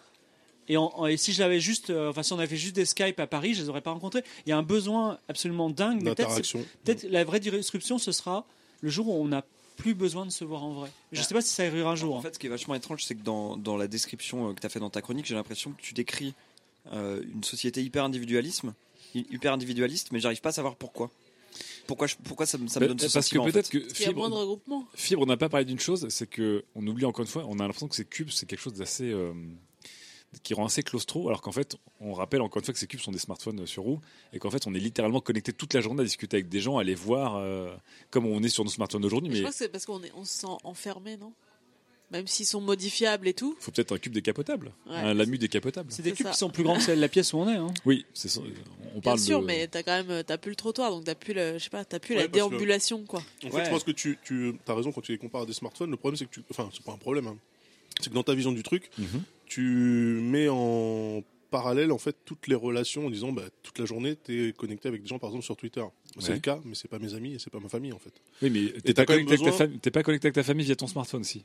Tu envoies jamais Pas- des SMS à ta femme Pas ou exact- pas des mais pas- Facebook. en fait, pas exactement de la même manière. Je, Oui. je suis plus connecté avec ma, ma, ma famille quand je les retrouve vraiment que. Oui, euh, bien sûr. Donc je mets pas tous sur le même Mais plan. Après, il faut aussi imaginer que, enfin, peut-être euh, on, on- on l'a mal dit, mais ces LAMU ne sont pas forcément des choses, des cellules individuelles dans lesquelles on est seul dedans, en fait. On peut avoir des très grands trucs avec toute sa famille. euh, tout comme aujourd'hui, on dirait, bah, c'est bizarre, je me sens déconnecté parce que, contrairement à une société tribale où on se voyait tous, là, on est dans des immeubles fermés hermétiquement les uns des autres, voire dans des maisons qui ne se touchent pas. euh. Je pense que c'est vraiment excessivement difficile à concevoir pour nous parce que nous, C'est- là où je vous demande on est, de, on est, on est de dans vous le projeter. mythe, on est dans le mythe de, de, de notre chez, chez nous, c'est tout, de notre, de, enfin quand on est gamin, quand on a 4 ans, on dessine une maison, tu vois. Mais justement, Et, mais euh, justement, je reviens là-dessus. Notre chez nous, là où les gens ont vécu dans ces fameuses, dans ces pavillons de banlieue. Moi, j'ai grandi dans des pavillons de banlieue, dans ces bars HLM, même dans ces appartements. C'était des lieux qui étaient fermés les uns des autres, où on se battait pour pas avoir le bruit des autres, où on essayait de s'éloigner des autres. Il n'y avait pas de moyen de communication avec les autres. et C'était des, des lieux dans lesquels on vivait, on dormait euh, toute la nuit. Donc, Il on était moins connectés Il qu'aujourd'hui. y a aussi beaucoup de- d'enfants, enfin de, de, de gens qui diront ah putain mon- dans mon enfance, euh, je sais pas, j'avais un père militaire et euh, je changeais de maison euh, toutes les tous les ans et pour eux ils l'ont mal vécu, tu vois. Donc c'est aussi, euh, enfin c'est un mode de vie qui va qui, Ouais, qui est compliqué, à qui est compliqué. Enfin Ah oui, non, mais parce que ce sera pour le mieux, mais Là, euh, on est parti. Là, hein. la fibre était quand même partie très loin. T'es parti dans une société. Et du coup, là, on parle plus de savoir euh, à, à quelle raison les LAMU vont être adoptés à petite ou à grande échelle, comme on disait sur les chroniques de, de, de Philippe Ouais, et Mélissa. Là, là, tu t'es parti quand même sur une société où tout le monde a adopté ce, ce domaine. Mais en fait, je- que moi, j'arrive pas à identifier Mélissa, pourquoi on est si attaché à avoir un truc qui nous appartient. Ouais. Parce que par exemple là maintenant j'ai plus, je vais plus à un bureau, euh, j'ai plus mon bureau, je vais de chez moi à des studios, à des rendez-vous, à des machins. Enfin je bouge tout le temps, euh, moins que Sylvain. Mais en fait euh, ça me déstabilise, mais j'arrive vraiment pas à comprendre pourquoi. Parce que t'es dans des. C'est juste le changement, mais en Bah, vrai c'est Parce pas qu'on plus... fait encore partie de la génération de la propriété, encore une fois. Enfin, je- Et là, Karl Marx a fermé les yeux et une petite larme qui a coulé. Il a esquissé un petit, peu, un petit sourire et il s'est rendormi. Et il a fait My job is, is, here is done. en anglais. Mais nous, euh, Je- nous- mais c'est nous, vrai que, il y a ça, il y a aussi la pression sociale extérieure. C'est-à-dire que Oui. là, j'ai parlé des plazaïstes, mais effectivement aujourd'hui, toutes les toutes les banques qui font qui assurent la stabilité euh, financière de la France, elles sont elles sont puissantes parce qu'elles ont des immeubles. Ouais, elles, sont, Euh, elles sont en sueur aussi. Voilà. C'est marrant d'ailleurs de se dire que euh, une des agences, un des groupes immobiliers les plus euh, puissants s'appelle Century 21, qui fait un, petit peu futuriste. Ouais. Alors que les mecs ils proposent un modèle qui date du Moyen Âge. tu vois. Mais justement, alors du coup, je vous interroge là-dessus parce que vous savez, je suis progressiste euh, du groupe dans l'histoire. Justement, vous êtes en train de dire, effectivement, ça fait quand même un peu peur. Donc, je vous, j'entends surtout des peurs que vous avez, genre, on va être- peut-être être coupé des gens, on va être coupé de nos racines, on va être coupé euh, des, des attaches qu'on a, on va être coupé de la propriété. Et en même temps, j'ai l'impression que dans toutes les discussions qu'on a entre nous, entre nos amis, on ne fait que se plaindre sur la folie de l'immobilier, sur la non-rentabilité de la propriété. On se plaint du modèle actuel, on se plaint des banques qui sont des, aberrations parce que le système économique est une aberration. On se plaint euh, des propriétaires et des agences immobilières et des puissances immobilières qui sont des aberrations avec une richesse qui est arrachée au peuple. Enfin, on se plaint d'un régime actuel et j'ai l'impression que si on propose quelque chose qui est disruptif, il y a tout de suite des peurs, comme dit Mélissa, des peurs qui sont presque inexplicables et presque viscérales de se faire arracher des valeurs quand même dans lesquelles on a été. euh, Est-ce qu'il y a un syndrome de Stockholm un peu sur le Il y a, il y a- il y a évidemment, ça. euh, il y a évidemment ça, parce que c'est le modèle qu'on nous a toujours présenté, et donc effectivement, pour moi, il faudra beaucoup de générations pour que ça change. En tout cas, ça a marché. en- Mais personnellement, ça a marché pour le contenu. Personnellement, moi, ce- ce- cet accès à la propriété, c'est quelque chose qui me fait pas du tout rêver. Oui, c'est vrai que toi, Je t'as suis toujours été en location et j'en ai rien à foutre de, de payer. Par contre, euh, je me dis, moi, à chaque fois, je suis comme la première question que j'avais posée à Philippe par rapport à son, à son immeuble, à son, à son docking, son immeuble de docking. Ouais. Si tout le monde veut être au même endroit au même moment, qu'est-ce qu'on fait? Mais là, ça va être la même chose en fait. C'est-à-dire que même si tout le monde bouge, tu vas toujours en avoir qui voudront pas forcément bouger, qui vont se poser euh, à un spot ultra Ils cool. auront le droit. Et ils auront le droit, et tout le monde va vouloir en fait se mettre au même spot, et à la fin, tu auras un truc qui ressemble au parking de Coachella. Non, tu non, vois. parce que c'est vraiment c'est ubérisé. C'est-à-dire que de la même façon que tout le monde veut un Uber le 1er janvier euh, au 1er janvier, et qui, coûte 400 fois plus cher, si tu veux avoir vu sur la Tour Eiffel tout le temps, tous les soirs, bah, ça va coûter 400 fois plus cher que si tu veux. euh, Ouais, mais il y aura des gens en qui vont du se dire poulailler. 400 fois plus cher. Allez. Ah oui Et en fait, tu recrées. En fait, parce qu'on part, on C'est part c'est du pour ça que Fibre et d'ailleurs toute On l'émission euh, jongle entre le capitalisme le plus euh, dur et le communisme Oui, le plus total. parce qu'on part du principe que tous les gens ont euh, le même pouvoir d'achat, les mêmes moyens financiers, etc. Non, Et justement, ça, non. Ça, sera pas le cas. C'est Non. c'est le point où je, où je voulais venir dans le monde que décrit Fibre, qui est bon très extrême pareil, du ouais. coup sur la répartition des richesses. Euh, en gros, tu as les riches qui ont une belle vue sur la ville et les clodos qui sont sous la terre, quoi. Mais c'est ce qui est le cas aujourd'hui. En fait, c'est ce qui est le cas déjà aujourd'hui. Jusqu'à aujourd'hui, à part qu'ils sont même pas sous la terre là. Ouais. Le- Ils sont sous la pluie. Le, le le cas aujourd'hui, c'est qu'aujourd'hui, enfin pour euh, symboliser, euh, les riches ils vivent euh, dans les beaux quartiers de Paris et les moins riches dans les autres quartiers de Paris et les pauvres ils vont en banlieue et les plus pauvres ils vont en dehors. Mais le que de- verticalisme, du coup, c'est un peu Mais, flippant. À part- mais là, à part avec que- un truc à la En fait, j'ai l'impression que vous avez peur d'un système qui existe déjà aujourd'hui de manière mais- très Mais parce qu'il est cruelle. horizontal aujourd'hui. En Ouais, banlieue ou dans le centre de Paris, mais le soleil. donc, donc on est d'accord, on est d'accord qu'on revient, on revient vraiment à des peurs viscérales quand même. Ouais, Vous critiquez un système futuriste qui en fait est moins pire que le système actuel. Il y a une régulation des prix aujourd'hui qui est gérée par l'État qui fait aussi que euh, il y a une limite des loyers, des choses comme ça. Mais alors peut-être que, alors que là, là, si c'est vraiment hyper liquide et euh, qui est le capitalisme sans friction, hein, euh, tant Ouais. mieux, hein, il y, a- il y a des gens qui le qui prient pour que ça arrive. Euh, ça peut vraiment arriver à des à des à des, des- des inégalités encore plus extrêmes, Mais dix peu- fois plus extrêmes. que Et ce qu'on alors a du coup, imagine, imagine Sylvain, parce que là du coup Fibre était en mode ultra droit du futur, dur du futur, plus communiste en même temps, parce qu'on est plus à était méga gauche, ouais. J'ai j'ai fait un tour complet. Bah, les deux, les deux, les deux. en Non, même mais je crois que c'est absolument génial parce qu'on est en train Hyper de vivre un truc où, euh, comme il dit, euh, plus rien ne nous appartient, c'est le communisme, et en fait c'est aussi full le capitalisme parce que euh, tout est gradué, tout est payant. Imagine un monde, Sylvain, peut-être où le gouvernement a un rôle dedans. Ouais, ok.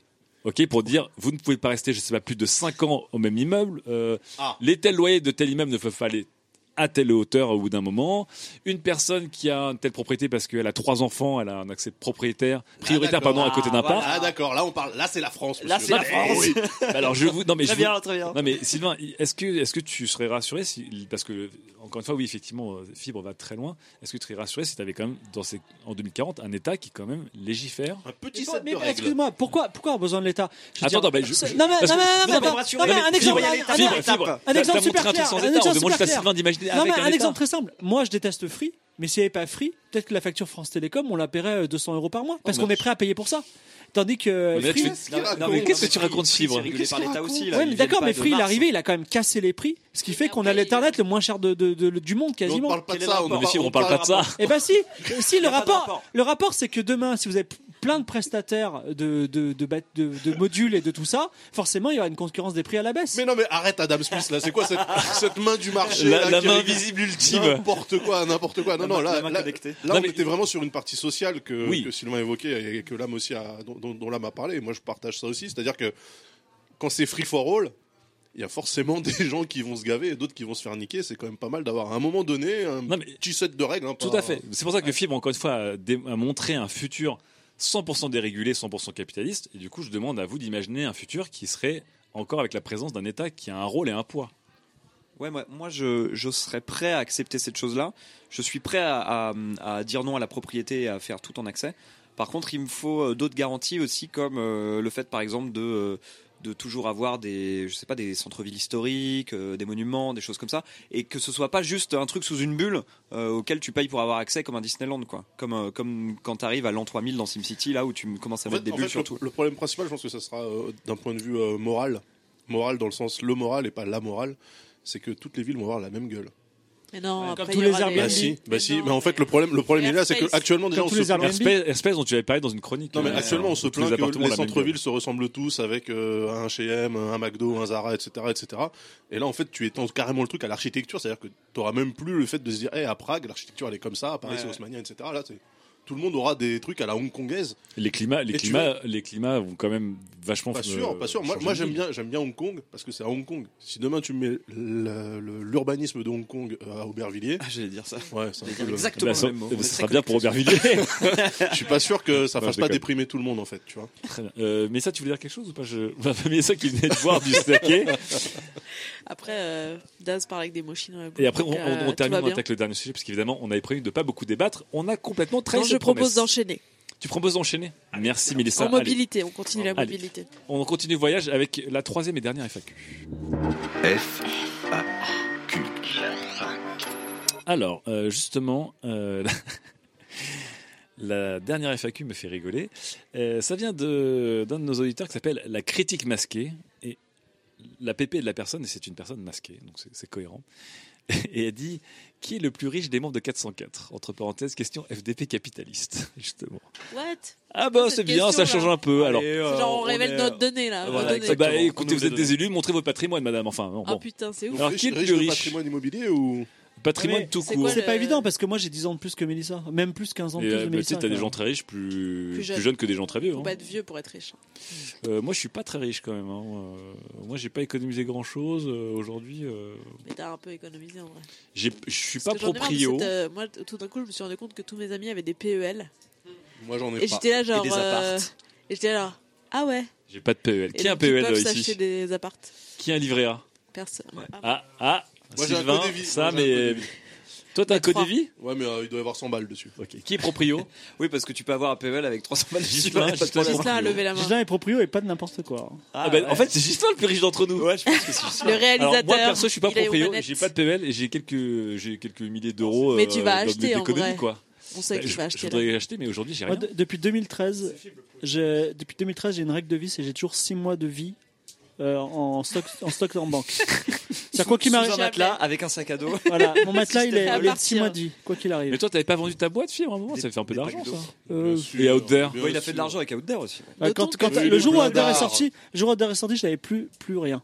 C'était fini, je devais, euh, je devais trouver un, un emploi. Oui, mais Outdoor, c'est bien vendu. Tu devais Maintenant, ça trouver va. un emploi. Oui, non, Outdoor c'est bien vendu. Bon, qui est le plus riche alors Ouais, je pense que c'est Il faut répondre aux auditeurs. Les auditeurs ont posé des questions, C'est il faut leur Fibre répondre. Tigre le C'est plus riche. Fibre, ils C'est vont lui qui a le les vues les plus à droite. Donc c'est évidemment Alors, quelqu'un qui veut Ça veut rien dire. Si tu savais le nombre de gens pauvres et à droite, Je suis riche de manger des pâtes. hein. Oui, c'est vrai, donc débile.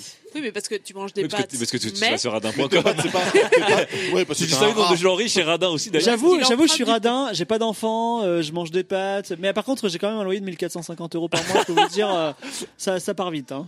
Voilà. on En fait, je saura pense que jamais si le tu, si patrimoine de tu fibre. connais le loyer des gens, je pense que tu arrives à faire un classement. Ok, donc fibre, 1400 euros tout seul, c'est le plus riche. Non, mais de je tout. déduis la moitié des impôts parce que je. je- Ah, mais je, c'est vous, pas- je vous oui. explique pas pourquoi, mais bon, c'est. Une entreprise qui chez lui. aussi mon entreprise, c'est aussi le siège de mon Ok, entreprise. alors combien, combien on paye de loyer? On va dire qu'on va mesurer notre richesse au loyer qu'on paye, parce qu'on est propriétaire de rien, qu'on n'a pas de, on on n'a pas de, de propriétaire. Euh, fibre, tu payes combien? Bon, allez, 1450. Mais non, Bah, alors, euh, la moitié, quoi. 800, non, 875, ok. Euh, Toi, Daz? Euh, 1330. Oui, mais vous êtes Mais à deux. deux. 1330. Mais à deux. Mélissa? Euh, 950. 950. 1300 à 2. 1300 pounds à 2. Donc 1500 Oh là là. euros à 2. 1450 euros à 2. 700. Euh, 1500. Et Gislain Gislain Enfin, ça- ça- du coup, c'est pas, c'est pas un loyer, du coup. Mais un un c'est pareil. Enfin, Ouais, ça, ça ouais. revient même. Je paye 1500 euros à peu près, 1550. À deux ou à deux, seul à deux, à deux. Putain, c'est pas mal. C'est bien fibre. 1004 à 2. Bon, on va dire que c'est Gislain le plus Ouais, mais c'est terminé bientôt. Hein. Je, Oui, je sais. je pars. Ah oui, c'est vrai que là, là tu seras le plus pauvre d'entre nous, tu seras heureux. Je pars Bon, allez, on va dire que c'est Gislain parce que monsieur est propriétaire, que nous sommes tous, euh, nous sommes tous des pauvres locataires, évidemment parce qu'on prépare le futur et la fin de la propriété. Allez, on attaque tout de suite. Du coup, la dernière chronique, vous êtes parti de vos petits lamus, vous avez continué avec vos besoins qui venaient à vous, vous avez découvert la ville mobile, et si on parlait carrément des pays avec Sylvain. Sujet numéro 4. Citoyens sans frontières, mais avec leurs attaches. Je me réveille avec une sacrée gueule de bois. Je marmonne à mon assistant virtuel de prendre des nouvelles de Drake. Je commande l'ouverture des fenêtres, la lumière m'éblouit. Tiens, nous sommes en train de rouler. Ah, ma tête. Drôle d'époque dans laquelle je dois ouvrir la fenêtre pour me rendre compte que l'on est en mouvement, mais où on n'a toujours pas trouvé de remède aux effets secondaires de l'alcool. Hier. Ah oui, Belgrade, c'est ça. Une belle fête. Ok, Courant, fais-moi une update. En route vers Yakoutsk, Sibérie. Heure d'arrivée prévue, 1h10. Déjeuner avec John Howard, puis départ pour Marseille. Pensez à voter pour les élections locales de Patagonie. C'est quoi ce truc? Je suis en, je suis en low-tech euh, sur mon assistant virtuel. Ah, c'est hipster. c'est putain des hipsters. Ah mince, j'avais complètement zappé ce déjeuner avec mon ambassadeur personnel aux États-Unis. Euh, il devait être en Californie, nos lamus se dirigent à mi-chemin, euh, Sibérie, pourquoi pas? J'en profiterai pour faire du chien de traîneau. Euh, tu as entendu Courant Tu me bookes ça à Marseille attendra demain. Ce soir, on regarde les étoiles. Dans notre société mobile, la citoyenneté se réinvente. Si j'ai rendez-vous avec John aujourd'hui, c'est pour que l'on fasse le point sur mes droits aux États-Unis. Se voir en physique?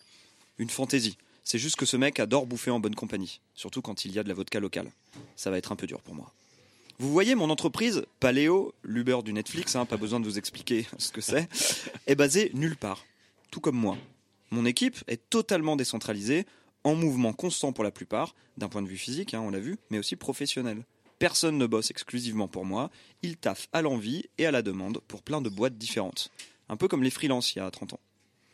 Eh bien, aujourd'hui, notre rapport au pays, aux États, aux nations, appelez ça comme vous voulez, est sensiblement le même. Nous sommes des citoyens freelance. John est un hybride entre un comptable, un élu et un conseiller Pôle emploi, si vous voulez. Avec lui, je passe en revue l'état de mon activité aux États-Unis. Le nombre d'heures que j'y ai passé cette année, en roulant dans mon LAMU ou en me posant dans un, dans un dock, l'argent dépensé sur le territoire, les impôts payés par mon entreprise et aussi le fric généré par les clients qui consomment mon produit là-bas. Nourri avec toutes ces données, l'algorithme Global Citizen, qui fait partie de l'entreprise Alphabet, me calcule mes droits de citoyen américain, environ 11%.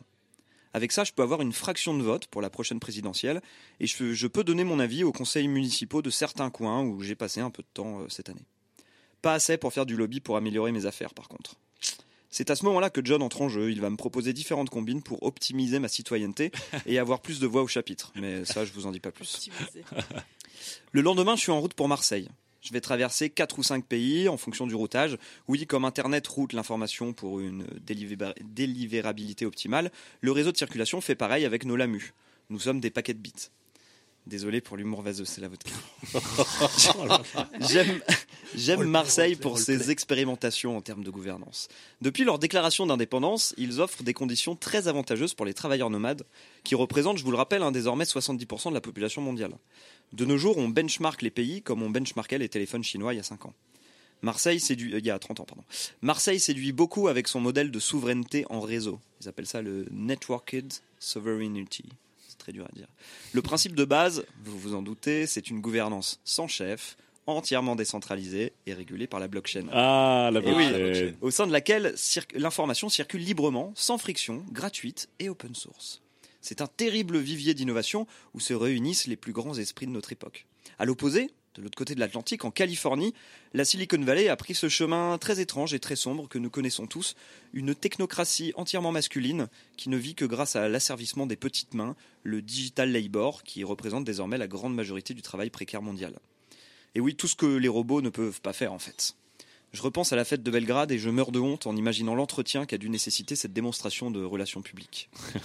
Marseille tente l'inverse, re-responsabiliser les élites. Et ça marche un peu, si on veut, en tout cas auprès des bobos quinoa euh, Creative Commons. Notification Global Citizen. Vous entrez en pays marseillais. Votre part de citoyenneté est de 97%. Ok, ouais, j'y passe moi-même pas mal de temps, j'avoue, euh, mais pas obligatoirement sur le territoire physique en fait. Aujourd'hui, je peux remplir mes devoirs de citoyen marseillais, même si je me trouve à des milliers de kilomètres de là. Payer des impôts, miner pour entretenir la blockchain, donner de mon temps pour les projets de la cité, entre guillemets, tout ça, c'est des actions citoyennes qui ne méritent pas ma présence. Le sentiment d'appartenance, hein, ce qu'on appelait avant le nationalisme ou le patriotisme, n'est plus conditionné ni par le lieu de naissance, ni par le temps passé sur le territoire, ni par ses frontières. C'est des notions qui ne veulent plus rien dire. Aujourd'hui, on aime un drapeau, entre guillemets, pour son modèle de gouvernance, ses lois, ses valeurs et sa culture. Et alors que nous traversons le monde à toute vitesse dans nos lumas, nous sommes, pardon, nous sommes citoyens de plusieurs nations en même temps. En 1983, l'historien Benedict Anderson tentait de définir le concept de nation. Une communauté imaginaire dont on a l'impression de faire partie, faire partie alors qu'on ne croisera jamais tous les membres. Ce qui nous unit, ce sont des intérêts communs et un partage de la même vision. Pas étonnant pour ce monsieur Anderson, hein, qui était né en Chine, mort en Indonésie et de nationalité irlandaise. Ce concept de communauté imaginaire n'a jamais été aussi palpable aujourd'hui. Et ça fait de sacrées bulles de, de filtres bien savonneuses, mais dans lesquelles on peut choisir de vivre pleinement sans jamais être confronté aux autres bulles. Alors pourquoi ne pas le faire? Ah, bravo Sylvain, on peut l'applaudir. Oh là là,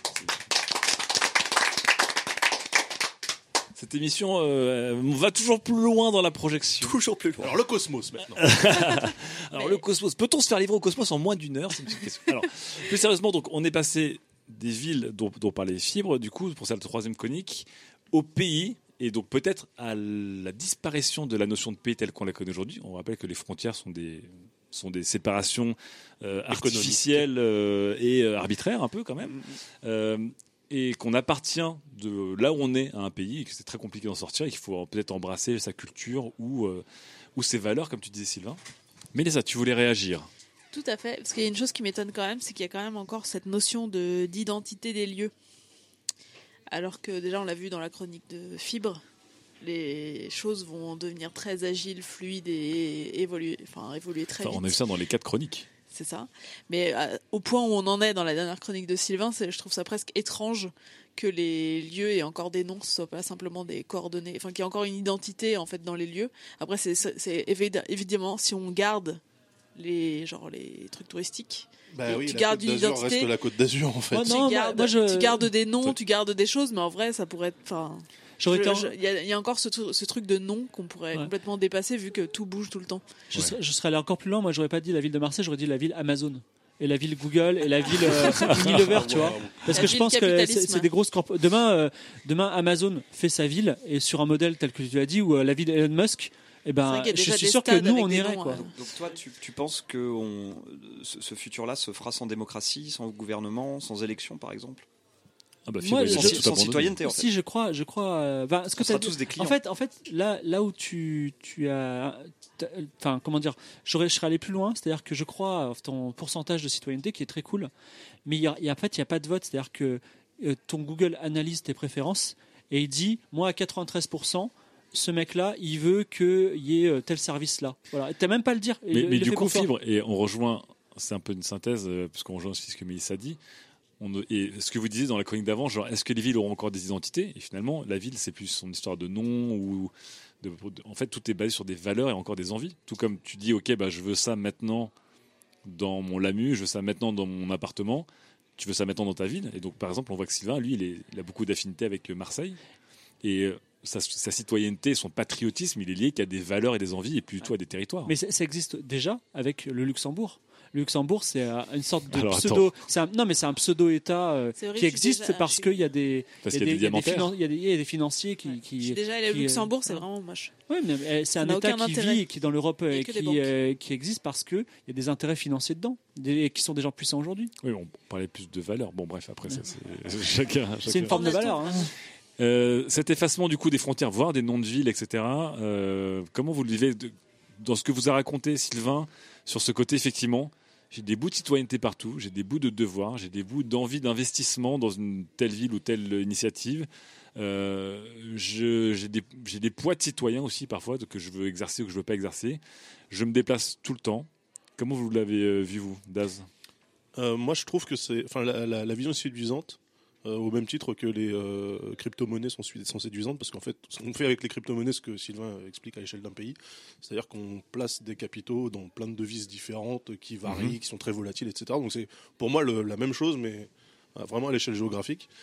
Et par contre, ce qui me- si sur le papier le, le- le challenge m'intéresse, en fait, euh, concrètement à vivre, je pense que ça sera un peu cauchemardesque parce que euh, on parle de de l'esprit de corps qu'il y a dans une nation et c'est le cas. Et moi, je suis content d'être français parce que je- j'estime que socialement la France va dans une direction qui n'est pas celle des États-Unis, par exemple. Et j'ai absolument aucune envie d'être à moitié californien parce que mon cœur est en France et c'est pas une question de nationalisme ou de patriotisme. C'est juste que on a la sécurité sociale, on a des, on a une notion de, de l'humain.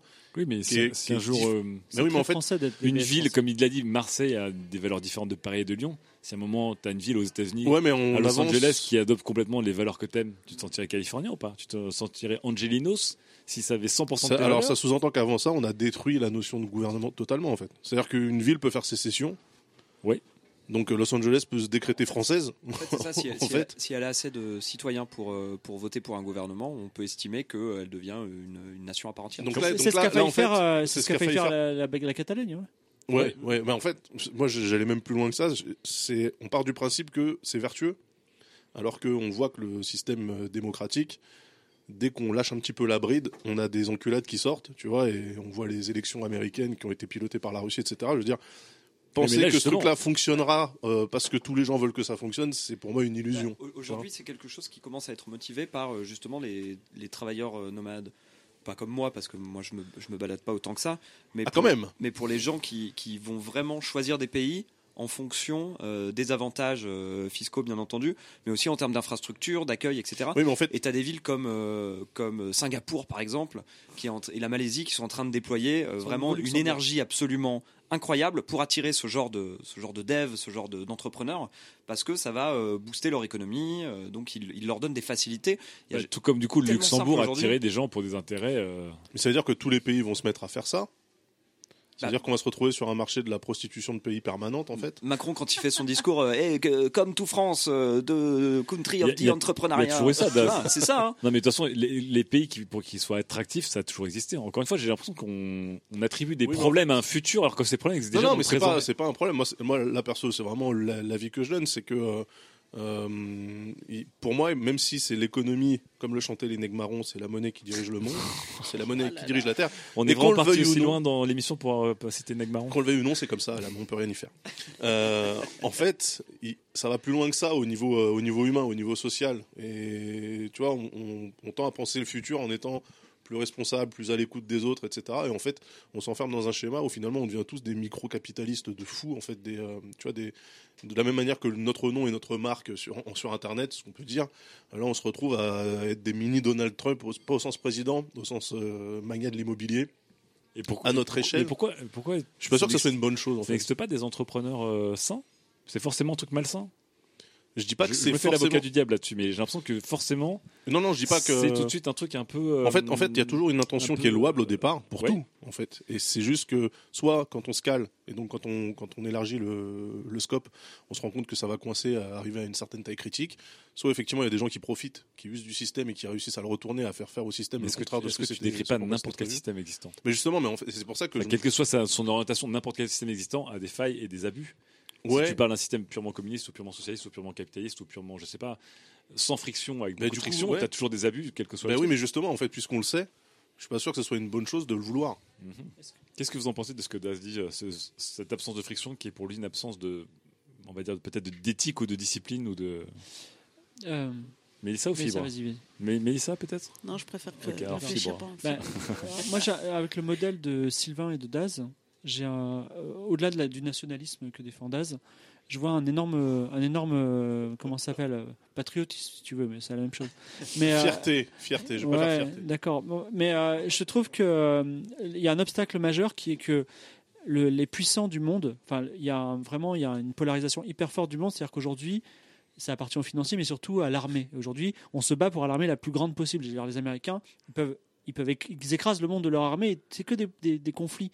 Et je, enfin, dans ta vision, il a- a- a non, il n'y a pas de guerre, il n'y a pas d'armée, effectivement, parce que si tu es à 50% américain, 50% chinois, et que tout le monde est comme ça, on va pas avoir le d'armée.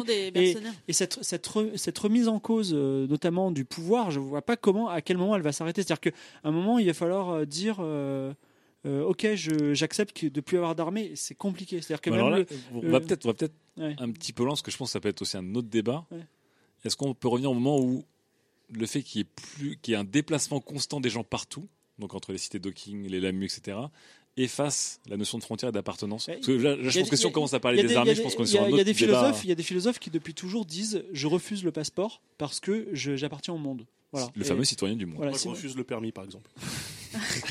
Ou le permis pas. se refuse à toi. Non, mais Non, moi- mais par exemple, là, tu prends, prends tes, euh, tes, tes parents, tu vois. Ouais. Si tu demandes à ta mère, euh, est-ce qu'elle se sent française ou vietnamienne, elle va te répondre quoi Alors que ça fait 45 ans qu'elle vit en France? Moi, mes parents, je leur demande, mon père, il est Oui, mauricien. encore une fois, là, on essaies de raisonner sur un problème du futur avec Oui, une base bah, de raisonnement du passé. Ah oui, C'est-à-dire qu'en fait, là, moi, tu du dis, présent, bah, je dirais. Mes parents, oui, bah, ils ont fui la guerre, mais en fait, euh, là, on, on parle pas de est-ce que demain on est tous des réfugiés politiques d'une guerre. La question, c'est demain, qu'est-ce qui se passe lorsqu'il y a- on se déplace sans friction et constamment, Ça existe. selon nos besoins, nos envies, parce qu'on a ces fameux déplacements autonomes qui fait qu'on peut se déplacer la nuit et que la Sibérie, qui était quelque chose d'inaccessible, devient quelque chose d'accessible comme avant Marseille était quelque chose d'inaccessible en carriole et qui devient aujourd'hui quelque chose de normal. C'est ça, on, on parle plutôt de ça en fait. Ça existe un petit peu aujourd'hui parce que les gens riches, il y a 5-6 ans, ils achetaient des riades au Maroc. Et euh, non mais c'est vrai, tu- enfin qui, qui, euh, c'était un gros marché. Aujourd'hui les mecs ils achètent. Et là mais je parle de- des Français. Aujourd'hui les, les riches propriétaires français ils achètent au Portugal. Vraiment c'est pas un secret. Ouais. Moi je sais que dans les développeurs euh, aisés euh, du jeu vidéo, ils sont en train de constituer un mini village au nord de Barcelone. Et ils achètent au nord de Barcelone. Ils sont, C'est ouais, l'Espagne donc. et mais T'as dit donc, en fait, je veux dire, c'est- cette, euh, non, j'ai pas dit, Portugal, c'est autre chose. Là, Ah. je parle, je des développeurs. Ok. Donc il y a, euh, il y a cette, euh, il y a cette, euh, cette, ce nomadisme propriétaire des gens aisés aujourd'hui qui se fait. Et ça c'est possible parce qu'il y a l'Europe. Ouais, bah Non, mais ouais, ça n'empêche pas qu'ils aiment leur, leur- enfin, qu'on garde ce truc d'identité. C'est pour ça que je retenais le truc Ouais. d'identité Et que tu casses les couilles à Marrakech pour avoir une baguette que- de pain. Même si on, enfin, je veux dire, il y a 10 ans, tu pouvais pas faire des voyages tels qu'on le fait. Enfin, la vie de Sylvain, il y a 10 ans, c'était vraiment beaucoup plus, plus compliqué. Ça empêche pas que Sylvain dit toujours, je suis de Saint-Etienne, j'aime le vert, tu vois. Ouais. Mais est-ce Donc, que, est-ce que les quali- ça- c'est en c'est fait, peut-être je- le dernier truc qui va rester. Est-ce que les Quality Street se sentent euh, plus anglais que français? Bah, tu peux me poser la question à moi déjà. Je me suis jamais. euh, j'ai- je, je me suis toujours posé la question de est-ce que est-ce que ça veut dire quelque chose d'être fier d'être français ou d'être fier de son drapeau ou de se sentir français moi je me suis jamais senti français. Quand je fais des trucs sur Saint-Etienne c'est parce qu'il y a une certaine nostalgie tu vois euh, de, de quand j'étais enfant mais aujourd'hui je peux vivre dans n'importe quel pays et je m'en fous en fait Mais t'as quand même des valeurs qui sont enracinées au, fond, au plus profond de toi-même. Des valeurs françaises, oui. Plus, mais- plus stéphanois que Tu français. peux pas les revendiquer. Non, mais tu vois, le foot, c'est l'optimum du peuple. Là, il n'y a même plus d'équipe de foot, puisqu'il n'y a plus personne dans les villes. Bien sûr que si, il y aura une équipe si, de y foot. Ouais, mais ça sera quoi? Ça sera les Mitsubishi contre les Toyota. Et là, je rejoins, euh, je rejoins Fibre. Oh là là là là. Juste sur la map. mais- euh, Mais non, Daz, t'as as bien une équipe de basket préférée, pourtant t'aimes pas la ville. Alors, euh, je veux dire, tu vas pas dire, ah, je soutiens les Bulls parce que j'adore Chicago. Mais non, tu Mais soutiens les Chicago, Bulls. c'est une ville magnifique. Oui, d'accord, mais peut-être que t'aimes une équipe de basket parce que t'aimes l'équipe de basket. Oui, mais moi, je pense pas que je sois le plus violent. Euh, tu vois, les ultras du PSG. et puis C'est le moment, de se- de- je- j'en étais sûr, on est en train de partir tous très loin dans tous les Mais, sens. euh, On, re- on revient au débat. on est, Bah, on tous des, on est tous des Ouais. enfants de l'immigration déjà aujourd'hui on a tous plein d'influences différentes Ouais. on peut pas même pas retracer d'où on vient etc Oh, si, si. dans 10 ans, dans 20 ans, ce sera impossible. x 10 tout ça, tu vois, parce qu'on traversera les frontières euh, comme on sort des chiottes, quoi. Donc, euh, C'est-à-dire qu'on on- on n'aura pas d'héritage, en fait. c'est T'as héritage un- culturel, tu veux dire Ouais. héritage, c'est juste la, trajectoire que tu as suivie depuis le début. C'est ça. C'est ça ton héritage. Ce sera. euh, Est-ce que Ton les gitans, les fameux gitans, parce qu'on en- c'est c'est le gag a démarré à la Cali Night de Lille, à l'émission de, de février, de janvier, pardon. Les fameux gitans 2.0 euh, qu'on va peut-être tous devenir parce qu'on va tous être des gens du voyage littéralement. Ça veut pas dire qu'ils n'ont pas de culture. Les gitans? On doit Bah. répondre à ça ou pas? Bah oui. Alors, non, je plaisante, je plaisante. On relance faire un nouveau débat là. Ils me trouveront jamais. Alors, c'est pour ça qu'ils n'ont pas. Si, si, ils auront ton d'identité GPS. d'Az. Ils vont m'attendre à Sainte-Marie de la Mais- Mer, je viendrai non, mais, pas. non mais d'une part, euh, vous avez raison de dire que on va, enfin comment dire, la, la culture, elle se, elle, elle se transforme parce que grâce à Tinder, on rencontre des gens qui sont très loin de chez nous, donc effectivement il y a un Mais morcellement. non, justement, Tinder, de c'est la Non. Tinder, tu rencontres que des gens à baiser pour chez toi. Quoi Tu Bah peux- si, Tinder, mais c'est géolocalisé. Non, tu peux matcher en Syrie. Oui, voilà, on peut, on peut, mais matcher n'importe où. Et puis bon, avec, la- Matcher en général. Vrai, hein. Avant, avant, avant, on matchait euh, des gens qui étaient à 500 mètres de chez nous, donc il y a, il y a forcément un étalement de, de, de, de la Mais culture. justement, là, là euh, euh, tout ce que toi tu as raconté, tout ce que Sylvain a raconté, c'est justement, on a une identité beaucoup plus forte puisque les valeurs qu'on aime, on les défend, on les vit encore plus.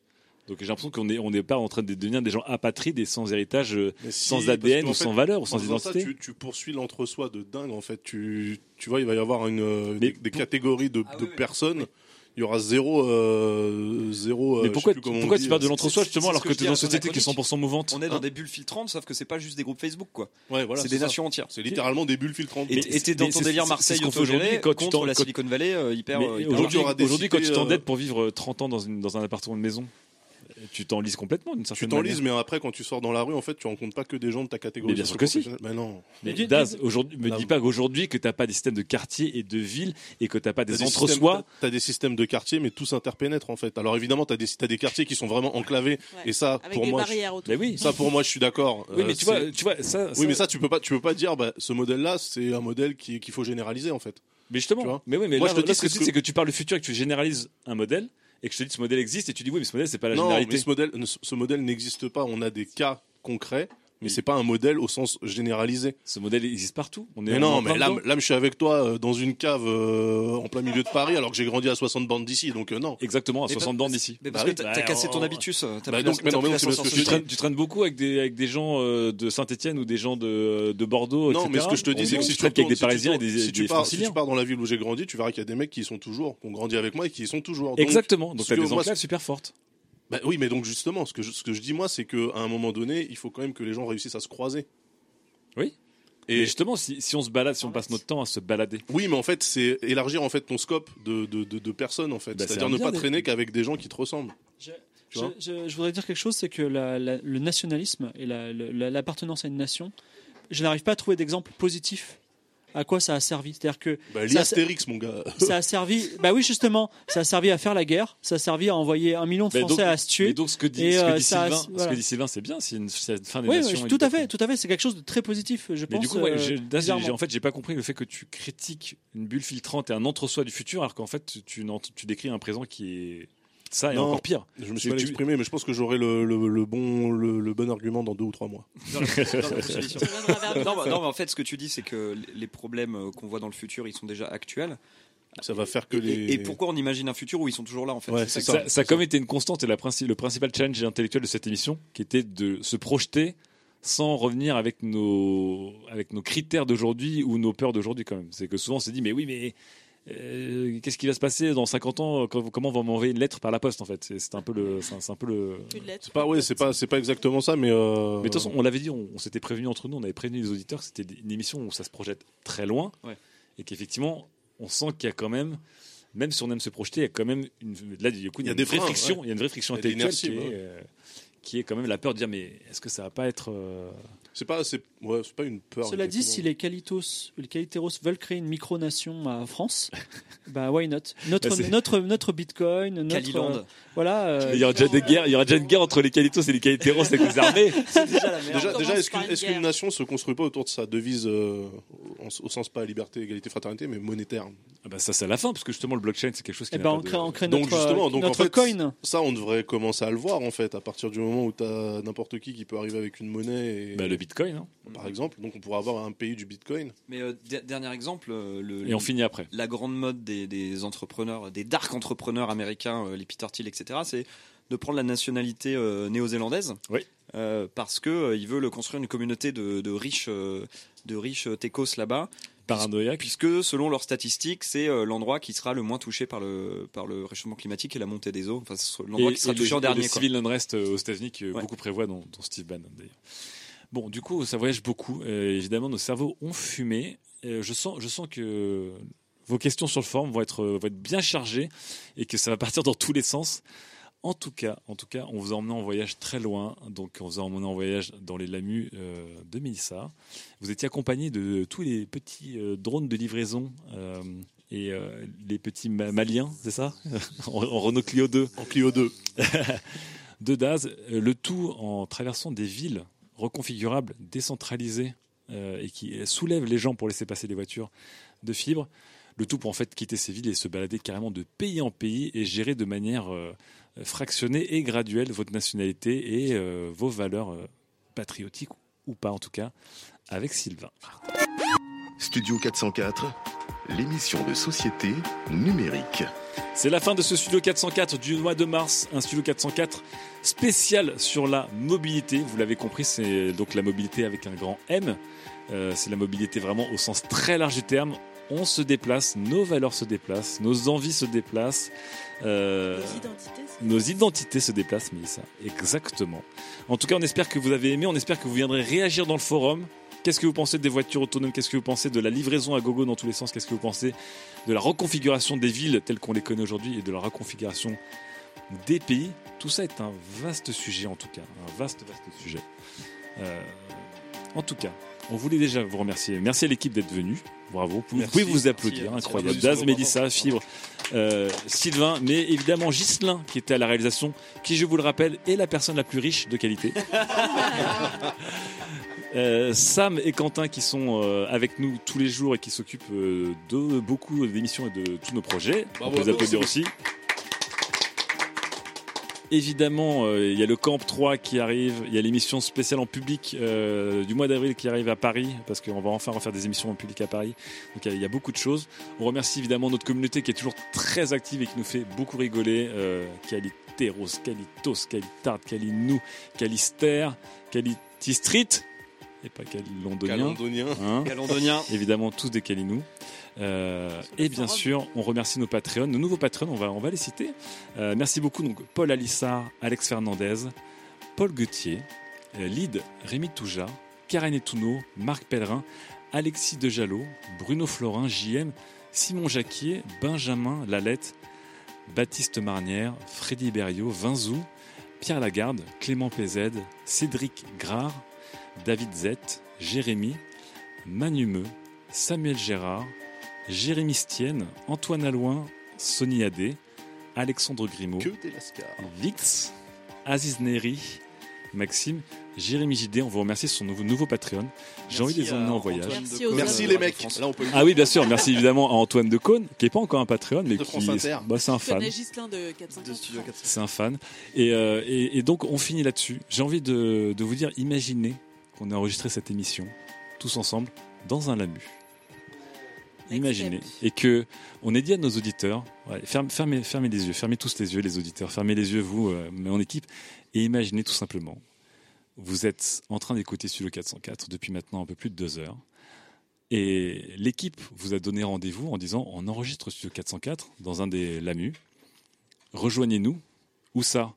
Rejoignez-nous dans deux heures, pas dans un lieu, mais dans deux heures. On est en direction de quelque part, vous êtes un auditeur. Vous avez programmé euh, votre LAMU, donc, euh, pour le suivre, le LAMU de Studio 404 à ce moment-là. Il n'y a pas d'autre adresse à rentrer, juste rejoignez Studio 404. Vous êtes en voiture, vous êtes en train, en, LAMU, vous êtes en train de nous écouter et de nous voir peut-être sur votre écran, tout en vaquant vos dernières occupations. Vous êtes, je sais pas, en famille, euh, en bureau ou en collègue vous êtes en train de vous rejoindre les uns les autres sur la même voie. Peut-être que des lamus se connaissent les uns les autres, des qualitos se rejoignent et fusionnent leur lamus en route et commencent à rigoler, à discuter. Tout comme aujourd'hui, des auditeurs euh, font des, euh, des après-midi entre eux pour euh, regarder Game of Thrones. Vous nous suivez et au bout de deux heures d'écoute, nous arrivons tous au bord de l'océan, à Trouville. Nous avons commandé un grand plateau de fruits de mer en route. Le plateau de fruits de mer a été préparé et tout a été euh, synchronisé automatiquement pour que quand nous arrivons au bord de la plage, nos lamus s'ouvrent face à la mer. Vous nous rejoignez, vous arrivez, nous dînons tous ensemble au bord de l'océan. On discute de l'émission, on en débat euh, à bâton rompu, d'as et de mauvaise foi. Les choses ne changeront jamais dans le futur. Et puis certains se diront, ben, la nuit est belle, je vais rester là. Je referai la route à partir de 5h du matin et j'arriverai à 8h au boulot demain. De toute façon, j'ai ma douche et ma salle de bain.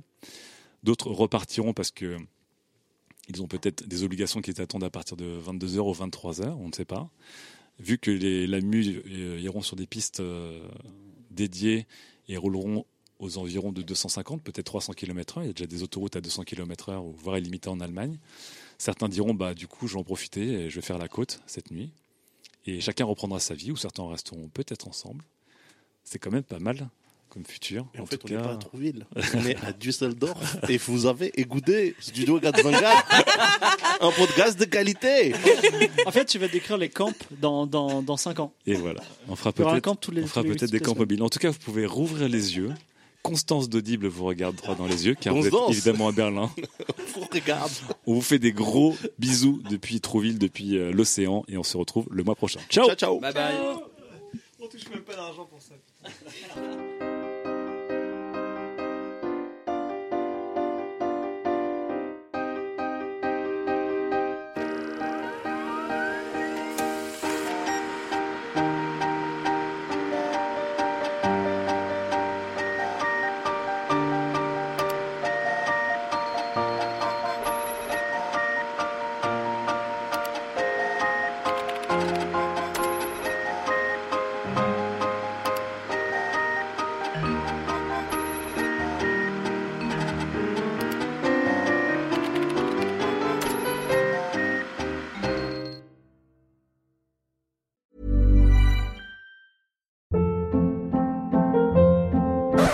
Hold up. What was that? Boring. No flavor. That was as bad as those leftovers you ate all week. Kiki Palmer here, and it's time to say hello to something fresh and guilt-free. Hello Fresh. Jazz up dinner with pecan-crusted chicken or garlic butter shrimp scampi. Now that's music to my mouth. Hello Fresh. Let's get this dinner party started. Discover all the delicious possibilities at hellofresh.com.